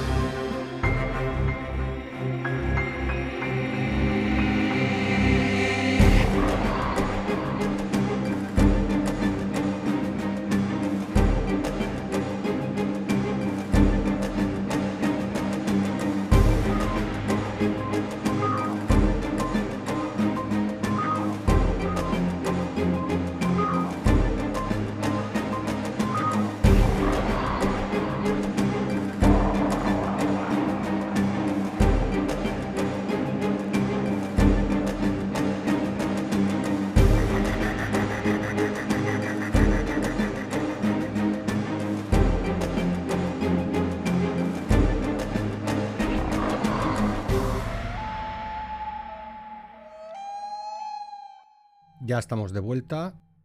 Vamos a darle paso a Pedro para que nos comente, como antes del descanso decíamos, qué le pareció eh, la actuación y el personaje de Anthony Hawkins. Vale, yo siempre, si queréis, pues un pelín más sobre el personaje, ¿no? Y es lo que ha dicho eh, Rafa, ¿no? En la novela, bueno, pues este eh, acuden a él, a este tal Van Helsing, que si nos acordamos en la novela, el, Seward, que es el, bueno, de los tres pretendientes, ¿no? Aunque, bueno, está, es Arthur el pretendiente principal, bueno, es el que prometido, vamos, de hecho, pero luego está también Quincy. Eh, bueno, eh, piden consejo a, al doctor Seward y este, que es el director del manicomio en el que está este loco, que me gustaría que habláramos un poquito de él porque para mí es importante Renfield, como ven que Lucy no, vamos, que no mejora, piden consejo a este hombre que en principio es lo que dice Rafa, no es un, un médico holandés que está especializado parece ser en enfermedades misteriosas, que ha sido profesor durante sus años de carrera, empiezan con tratamientos, con transfusiones y es todo muy académico, ¿no? Y de repente parece como Indiana Jones, ¿no? Lo sacas del aula y se pone con el látigo todo, a dar loco. palos, sí, y, y, cuando sabe que quién va a ser el enemigo y que y vamos, y lo poco que titubea con delante del prometido, ¿eh? Y de los pretendientes, aunque no está claro, pero vamos, se, se sabe, de Lucy, y él no duda delante de ellos en, pues eso, en, en matar lo que ya no es Lucy, aunque sea una no muerta, y luego como va con, antes hablábamos de Mina con la, la salva con la hostia consagrada, que se le queda la marca a Mina y todo hasta el final de la película, hasta el final de la novela, y hasta que no muere entre comillas, Drácula ya no se le va esa marca, no tiene miedo en ningún, o por lo menos no lo aparenta. Y hay una, una escenita en el libro que a mí me gustó mucho y que casi de la que más miedo me dio. Es, es lo que dice Rafa. Y lo que decías tú, Juanjo, es todo el rato tan científico, ¿no? O sea, y él se deja llevar por la ciencia, pero en un momento en que contra lo que tiene que luchar es algo sobrenatural y la ciencia no llega por lo que sea, ni transfusiones, ni sangre, ni es un animal, ni es otra, es otra cosa. Y parece ser que otra cosa más peligrosa. Y entonces él tiene su plan. Y no me acuerdo exactamente si en cuál de los viajes, eh, cuando, no sé si en el primero o en el segundo, cuando intentan ir a por él, una vez que el Drácula ha ido a Londres, eh, bueno, sí, a, Inglaterra en general, ya ha vuelto, ya ha estado en el cementerio ese que está súper bien retratado en la película, eh, hay un momento en el que va en la calesa o en el coche y se dan cuenta de que eh, entre los que tienen por un lado y tienen por otro es que no van a llegar a tiempo y además o sea, la enfermedad se va, se va a expandir entre sus allegados y está todo perdido. Está, o sea, hay un momento en la novela en la que es verdad que no hay, dices, pues esto no, esto no, no se salvan por ninguna parte. Y en ese momento lo está describiendo, no me acuerdo si es Jonathan, y dice que, el Van Helsing, por lo que decís vosotros, estalla en una carcajada de risa loca, pero de risa como si se lo hubiera llevado al mismo el demonio, como si él estuviera también poseído. Y, claro, se quedan, pero al final dicen, pero bueno, ¿usted de qué se ríe? Y dice, es que cuando está todo perdido, ¿qué vas a hacer? Pues vamos a morir y si por alguna de aquellas nos salvamos, pues nos salvamos, pero ya está todo perdido, así que y se ríe como un loco. Y digo, yo lo estaba leyendo, me acuerdo la primera vez que era adolescente y se me quedó eso grabado. Y hostia, este tío me da casi tanto miedo en algún momento como el propio Drácula. Pero claro, es que necesita alguien así para enfrentarse a, él, ¿no? Claro, parece ser que. Eh, perdón, en el spin-off, cuando yo lo vi y comentan este detalle con, con Anthony Hawkins, él dice algo que es que, claro, la figura para él, ¿no? Para el profesor de Drácula, era lo que había perseguido siempre. Hmm. Entonces, claro, es lo que hace, por así decir, eh, remover esa locura y, que el personaje cambie de manera radical, ¿no? Es cuando tú vas detrás de algo que nunca lo encuentras y tal, y lo tienes delante de tus narices, por así decirlo. Entonces, claro, es cuando yo creo que se desata y se libera y vemos esa locura. Pero Juanjo y Pedro, pero, pero no, ¿no os da la sensación que, es como que él estaba en ese momento como que viviendo la mentira? Es decir, la ciencia, las matemáticas tan exactas, eh, lo que puedo no sé, experimentar y tal. No, esto ya no tiene sentido. O sea, a, tomar por culo. es verdad, o sea, era como que tenía ganas, ¿sabes? Dice, joder, me va a quitar esta mierda de encima, ¿sabes? o sea, porque esto es, estamos hablando de Drácula, de algo sobrenatural y a tomar por culo todo lo demás, ¿sabes? Y me, mm, no sé, da como esa sensación, pero bueno es a mí personalmente. Sí, no, no, yo creo que algo de eso hay, sí. Sí, sí, es que él es, había sido profesor en su época universitario muy respetado y claro, y ve que todo eso no llega y cuando se lo dice justamente, bueno, cuando Mina se lo, es Mina quien le hace abrir los ojos del todo, yo creo que es algo así, es que ya no hay vuelta atrás. O sea, lo que tenemos aquí delante no es algo que de lo que es toda la vida he estado en la universidad me pueda ayudar. O sea, hay que ir por otro, por otro lado. Hay una escena eh, que a lo mejor recordáis, que es cuando el profesor Val va a visitar a Lucy para ver cómo está y se encuentra con mm. Mina. El guion ponía que le tenía que dar dos besos y entraba a ver cómo estaba Lucy. Y entonces Anthony Hopkins cambia el guion, decide bailar con Mina, no sé si os acordáis, y cuando termina el baile la huele y le dice, vete con tu amiga.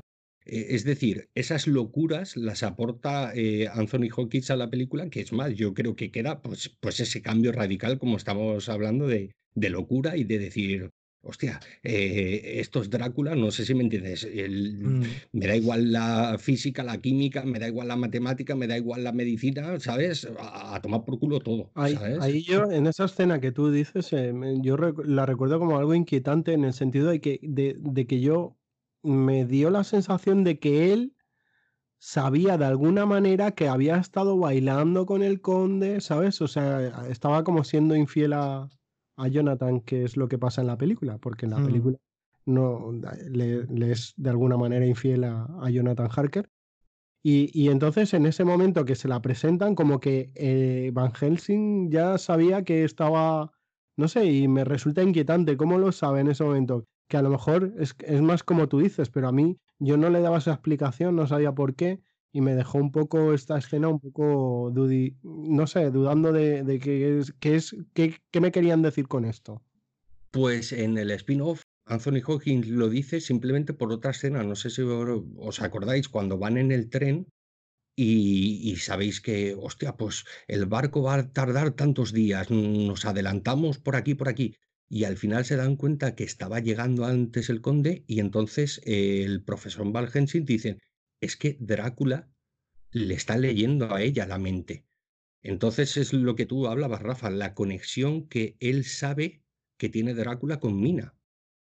Ya, pero es que lo sepa en ese momento, eh, estoy de acuerdo, pero que lo sepa cuando le presentan a, a Mina, no, no, es lo que me rompe. No, no sé si sabéis exactamente en qué momento de la película estoy hablando, pero sí, sí. Lo, eh, lógico sí, en el, eh, cuando están eh, se han lanzado en persecución de Drácula, mm. ¿vale? yo entiendo que sí, que ya sepa lo que está pasando y a quién se enfrenta.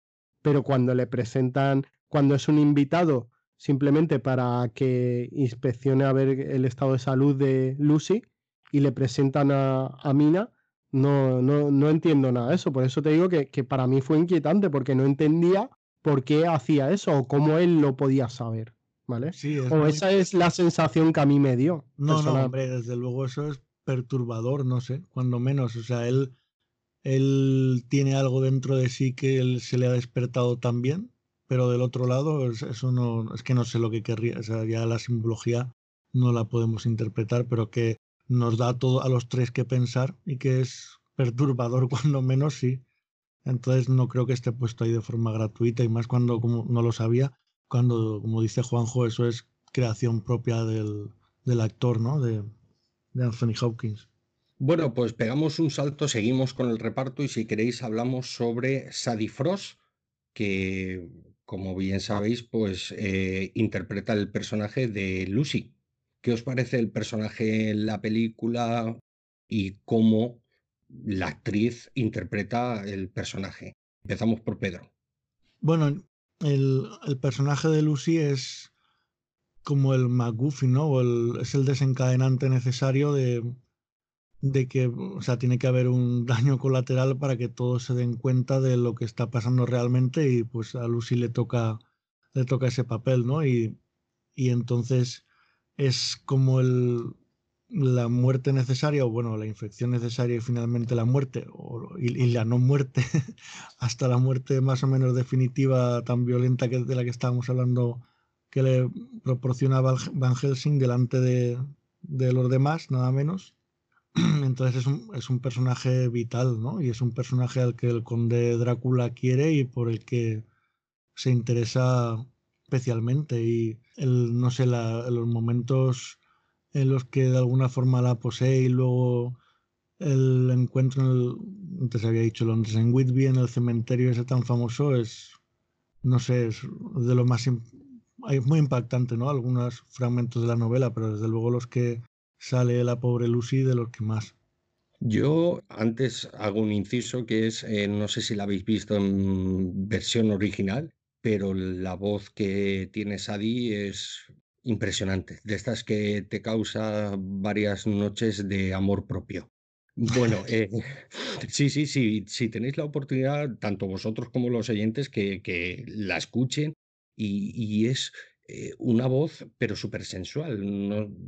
Tanto la actriz como, como su voz es muy sensual, que después veremos esa, vamos a decirlo así, esa diferencia ¿no? entre Mina y ella, ¿no? Una mm. muy liberal, otra muy recatada, etcétera, etcétera. Luego, si queréis, lo hablamos más eh, cuando nos centremos en el vestuario. Eh, Rafa, danos tu opinión. Pues yo creo que este personaje gana más en la película que en la novela. Como muy bien ha apuntado Pedro, en la novela pues no deja de ser pues eso, un personaje complementario pues que, que, pues una, una baja necesaria en un momento dado para, para el desarrollo de la novela. Y, y en la película, pues yo qué sé, las escenas en las que sale me, me, gusta mucho esta actriz como lo hace y la verdad es que incluso me parece mucho mejor que, que Winona Ryder en muchos aspectos. Y nada, pues sí, es, es esta especie de joven rica que solo pretende pasárselo bien y tal y que sabe perfectamente engatusar a sus pretendientes, aunque ya tenga muy claro también desde el primer momento cuál es su pretendiente real. Y, bueno, a partir de ahí es, la víctima, la primera víctima del conde Drácula en, Inglaterra. Y no sé, a mí sí que me gusta. Luego cuando hablemos del vestuario y tal, pues si queréis hablamos un poco más de, cómo hicieron alguna escena y tal, pero es, bastante impactante cuando sale la chica esta.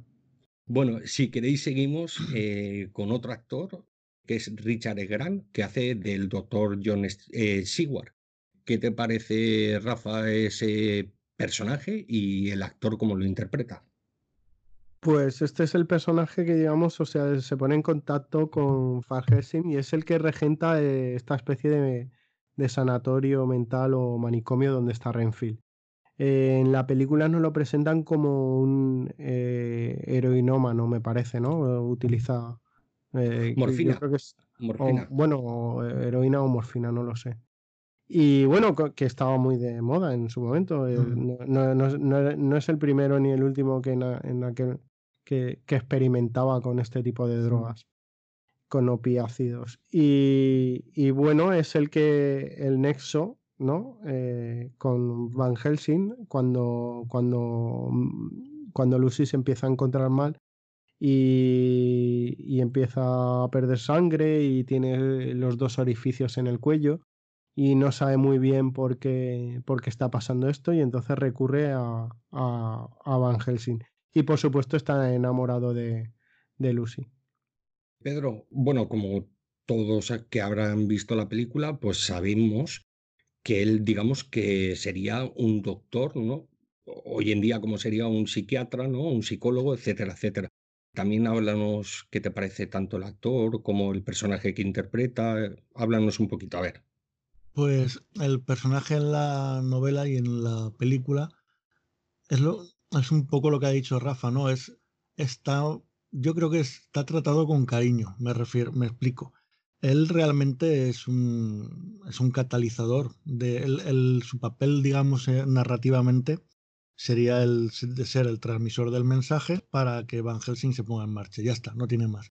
Pero no es un transmisor tal cual, es un transmisor del que sabemos mucho y del que está tratado, es decir, es el encargado de, de tratar con esa parte que no queremos ver. Recordemos que es, un manicomio, es un sanatorio mental del cual él es director. Y no, hoy lo tenemos como muy asumido, pero en aquel momento que se hacía es a quién era el loco y quién no era el loco y, dónde y qué hacíamos con esa gente. era un tema delicado y luego las, los tratamientos que, que tenían, pues también eran química como hoy, pero, pero sobre todo, pero más natural, ¿no? O sea, directamente lo que decís. La morfina, el opio. Recordemos que estaba pensando en la misma época victoriana y demás, en la que se junta lo racional y lo esotérico, de lo que está hablando antes de Van Helsing, de del propio Bram Stoker siendo matemático y filósofo. Está también muy en boga en esos años, más o menos, eh, Sherlock Holmes y muchos interpretan, que es el prototipo de la racionalidad, pero siempre en todas sus deducciones hay una chispa joder, o sea, solo por racionalidad no llegas, o sea, hay algo mágico y mucho, en, muchos casos, ¿no? O sea, no tanto como los de Alan Poe, pero, pero casi. Y también muchos eh, atribuían, aunque yo no lo he visto mucho, me falta por leer algo de Sherlock Holmes, pero he leído bastante, y muchos atribuían también a que era consumidor de opiáceos, de morfina, que lo, bueno, que lo probaba con él mismo en muchas cosas, estaba claro, pero, pero no enganchado, digamos así. Y es un papel parecido, entre comillas, ¿no? Al de, por el cariño me refiero, de que podría ser un catalizador y un personaje secundario, pero está tratado con cariño y sus observaciones de, sobre todo de Reinfeldt, hostia, son muy fuertes, ¿eh? Cuando está con las moscas, con la sangre, con los animales muertos cuando le ofrece el gatito. o un gato más grande. Es que es muy heavy, ¿eh? Y de hecho, Drácula, recordemos que cuando va por Mina, eh, los vampiros no pueden entrar si no se les ha invitado, etcétera, etcétera. Está muy bien. Eh, hombre, no entra a través de Siguar, pero sí que entra a través de su mm, objeto de observación predilecto, que es el que es Reinfeldt, proponiéndole, eh, creo que eran ratas muertas o algo así, y entonces Renfield lo invita a pasar y entonces él puede pasar y ya va por Mina, ¿no? Entonces es un personaje que se mueve, que es, es el encargado de poner la cordura frente a hechos que no tienen explicación, frente a la locura, ¿no? Frente a esa parte de la psique que no entendemos y obviamente si nos damos cuenta de esto, pues es más que un simple catalizador y un transmisor a Van Helsing y es un personaje, no sé, lo veo tratado con, más, o sea, con demasiada profundidad como para que sea muy, como para que sea secundario y con y hasta con cierto cariño, ¿no? Porque se intenta mover en los dos bandos eh, de la racionalidad y la locura como mejor puede, ¿no? Igual que luego hace Van Helsing hasta que se y, y acaba teniendo que liberarse del todo, ¿no? Pues nada, como hemos estado hablando y hemos hecho referencia a Renfield, interpretado por Tom Waits, Rafa, ¿qué te parece tanto el actor como interpreta como el personaje de Renfield?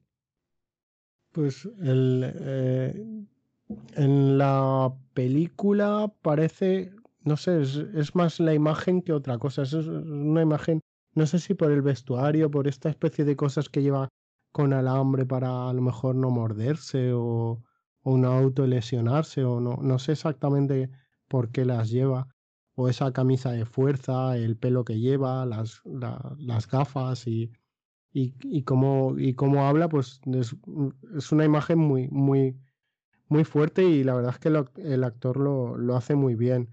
Eh, en la película, mm, la verdad es que está ahí un poco como casual, ¿no? A Jonathan Harker cuando le pregunta, cuando pregunta por su predecesor, eh, pues, pues no, pues mira, es que se ha vuelto loco. ¿sabes? A lo mejor por eso decíamos que, que, que, que Reeves queda bien en este papel, porque tampoco pregunta mucho más, ¿no? O sea, pues, pues vale, ¿sabes? Pues a ver, se va a que esté y vuelve loco, pues, pues no sé, vamos, lo más normal. Entonces no, no sabemos mucho, mucho más así en la película, pero la verdad es que la, visualmente es muy, es muy impactante. Bueno, Pedro, continúa y así ya cerramos con él. Vale, no, es en la línea de lo que ha dicho Rafa. ¿no? Yo lo recuerdo en la novela como un personaje muy. Eso es lo que he dicho antes, ¿no? Muy impactante, muy fuerte, muy, es que cosas muy, muy duras y que son las que ve el, director del manicomio y, como al director del manicomio le gusta estudiar ese comportamiento tan, eh, tan razonable dentro de la locura y es un loco pero muy, muy racional con sus moscas y sus cosas y nada, y en la novela a lo mejor, o sea, en la película, perdón, a lo mejor no lo sé, ¿eh? esto ya es divagar un poquito, eh, no pueden tratarlo tanto como en la novela al que se le dedica más tiempo del, del que parece. Entonces, es lo que decía Rafa, ¿no? Cómo dar ese impacto que en la novela no se te va de la cabeza, pese a ser relativamente, o sea, bueno, pues es secundario, sí. Pues con una imagen muy potente que lo resuma, ¿no? Entonces yo también lo recuerdo así. En la, en la novela son, es muy inquietante, porque, está loco, pero... Y en la película no hay tanto tiempo para venir en tantos momentos porque no hay papeles suyos durante desde el principio hasta el final, sino en un momento concreto, en unos momentos concretos de la acción y entonces cómo intentar que te deje esa misma sensación o parecida, pues con ese atuendo un poco, o sea, con esa caracterización tan, tan fuerte, ¿no? Que impacta también mucho. Y el actor me gusta mucho ahí, ¿eh? Sí, yo para mí lo poco que sale, pero, pero actúa de una manera que es lo que estabais diciendo vosotros, ¿no? Pues se ve los problemas que ha tenido, se ve los temores que tiene, siempre con lo de amo, yo la verdad, la actuación que hacen me gusta bastante. Si queréis continuamos y continuamos con Billy Campbell, que hace de Quincy Morris. Y nada, si quieres, Rafa, hablarnos un poquito así por encima sobre tanto el personaje como, como el actor.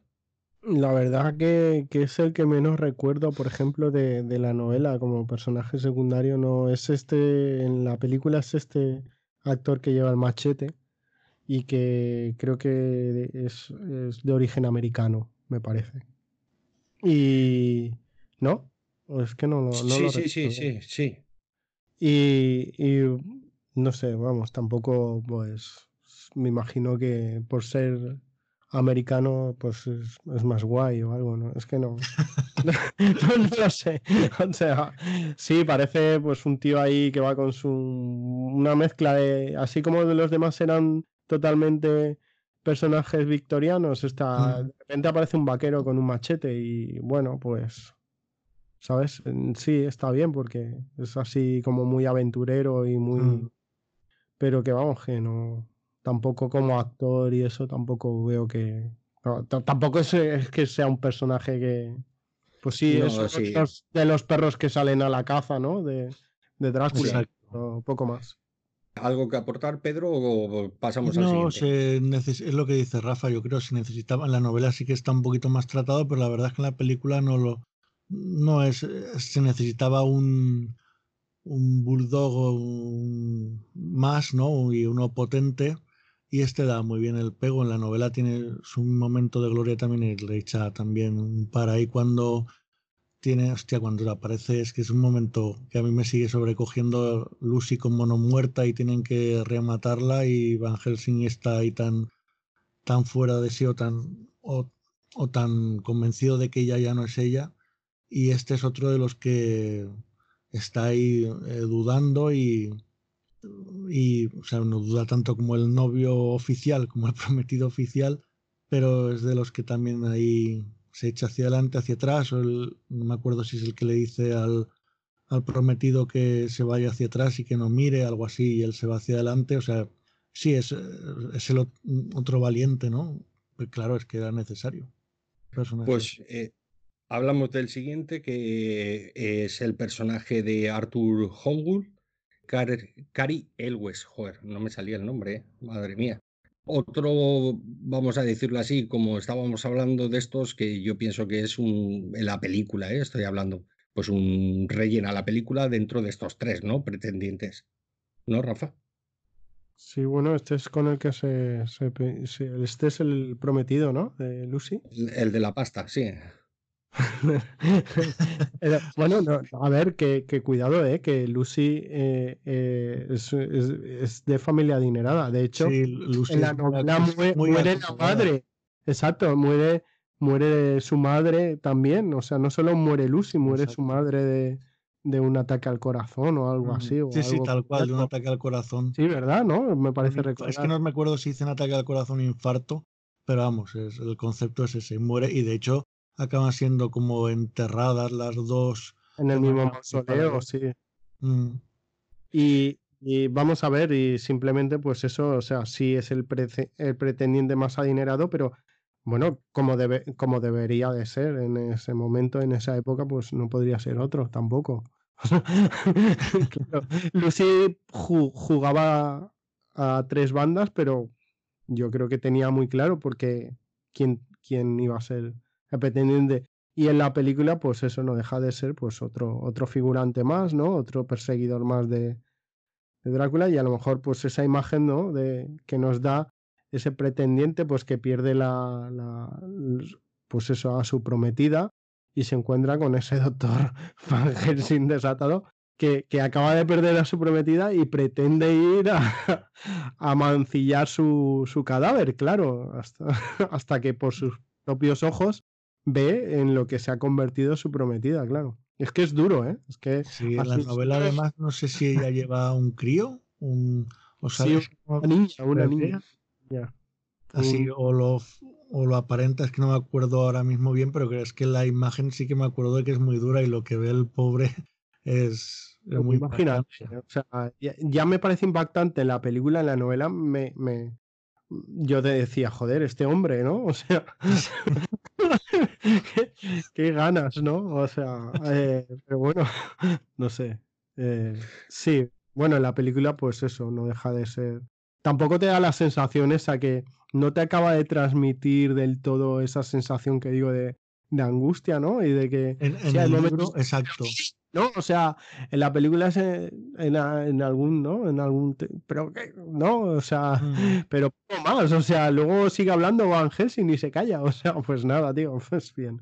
O sea, es un poco... En la, novela yo me acuerdo de eso, ¿no? De cuando hemos hablado antes de otro personaje, pues eso es, este sí que es, hostia, es que es para quedarse muy impactado y cuando aparece como no muerta con el regalo en brazos y tal, madre mía.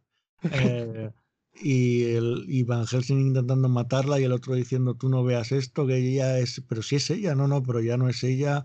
Uf, a ver, a ver qué me acerque, ostras, pues no, no, no, no, me parece que no es ella. es que la novela es, el pobre es, bueno, es, también, es lo que decíamos, ¿no? Es clase social también acomodada, el, ella tiene muy claro que el amor puede ir por un, parece, o se intuye por un lado y que, bueno, la convención social irá por ahí, pero Claro, tampoco se puede hacer mucho más que apuntar más ahí en ese momento, pero queda claro que es una convención, aunque eso no quita que se quieran de verdad, porque él sufre mucho cuando, cuando ve lo que ve de la no muerta, ¿no? De su ex, Lucy.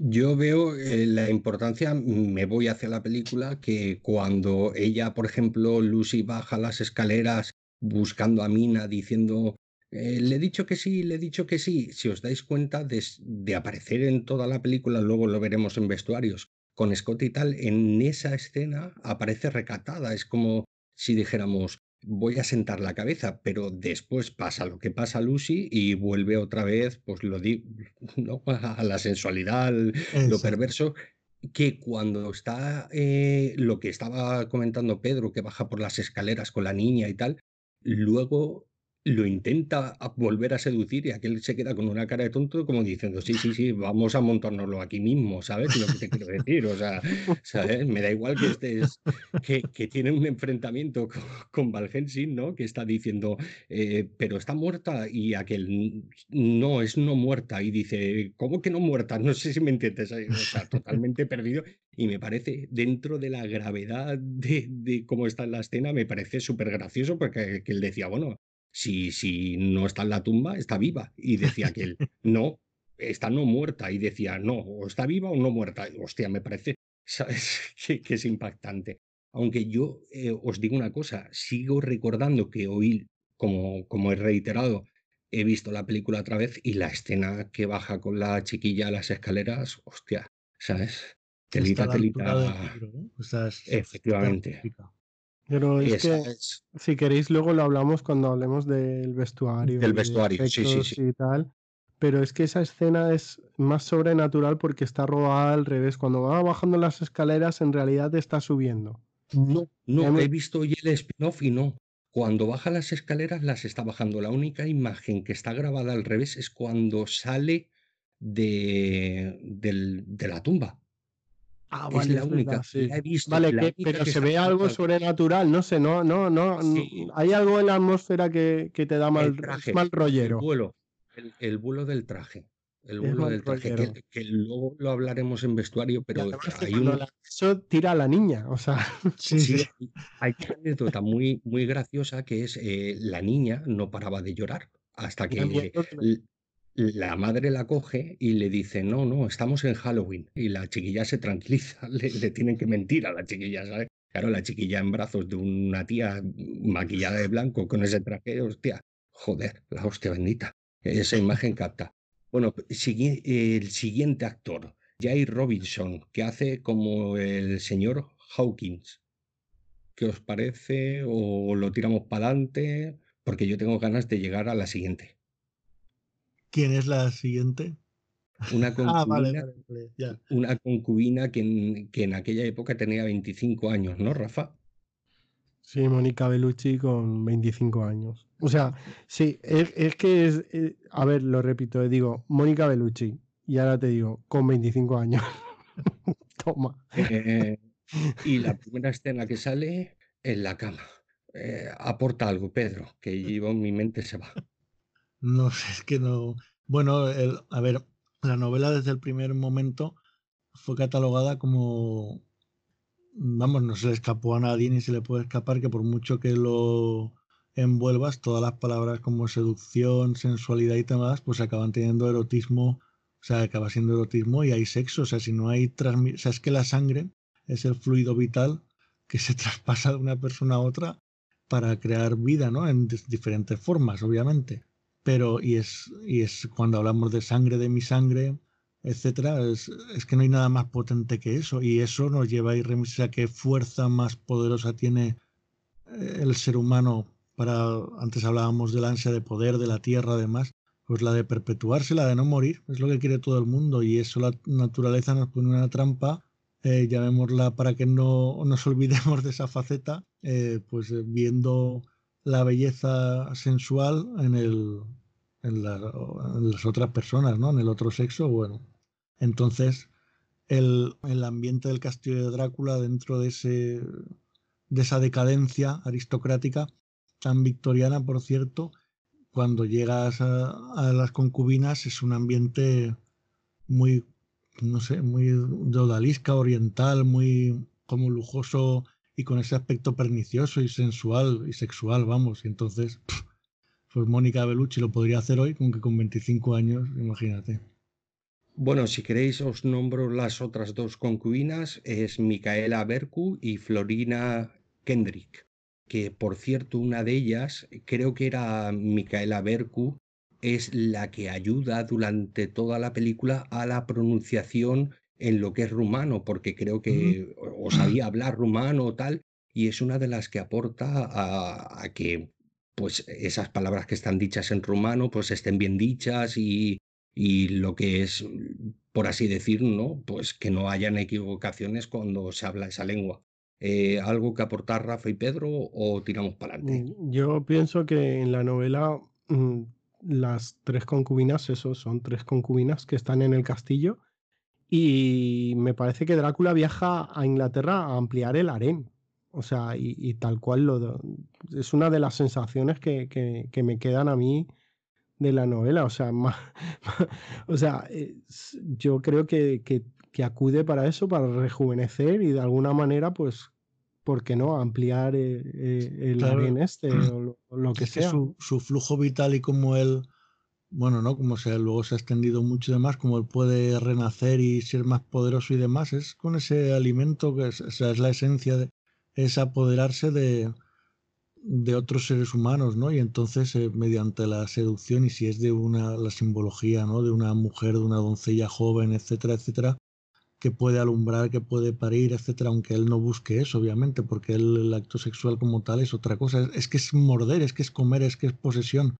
Antes hablabais de, hablábamos de Anthony Hopkins, y acordaos que no me acuerdo qué película el personaje de Aníbal le dice a no me acuerdo quién al otro, dice, estoy pensando en comerme a su mujer. O sea, obviamente es muy sexual, pero es que llega a ser tan sexual que es antropofágico, ¿no? es, es un deseo de posesión tan brutal que, claro, es que es un, un poder telúrico, ¿no? De, de, de, tiempos inmemoriales atrás que viene a portilla, arrasa con todo. O sea, es pues eso, la pasión por la supervivencia y nuestra y nosotros la tenemos en la alimentación y en el sexo. Y domina el sexo aún más que la alimentación. Y, y, Drácula junta los dos, ¿no? El, el sexo a través de esa posesión y la alimentación de la sangre. Es que son las dos cosas en una lo que tiene este mito. Y es muy crudo. Yo recordaría a todos esa escena sobre todo, no sé si os acordáis, las sábanas blancas, que han Ruiz tumbado, empiezan a aparecer las concubinas. Es más, el ensayo fue bestial para la coreografía, no sé si os dais cuenta, pero parece mucho que es la danza y yo vuelvo a reiterar que me parece una escena también muy, muy importante en la película y aparte, como estaba nombrando Pedro, muy sensual, ¿no? No hay por así decirlo, pornografía, pero es algo muy, muy sensual dentro de la película.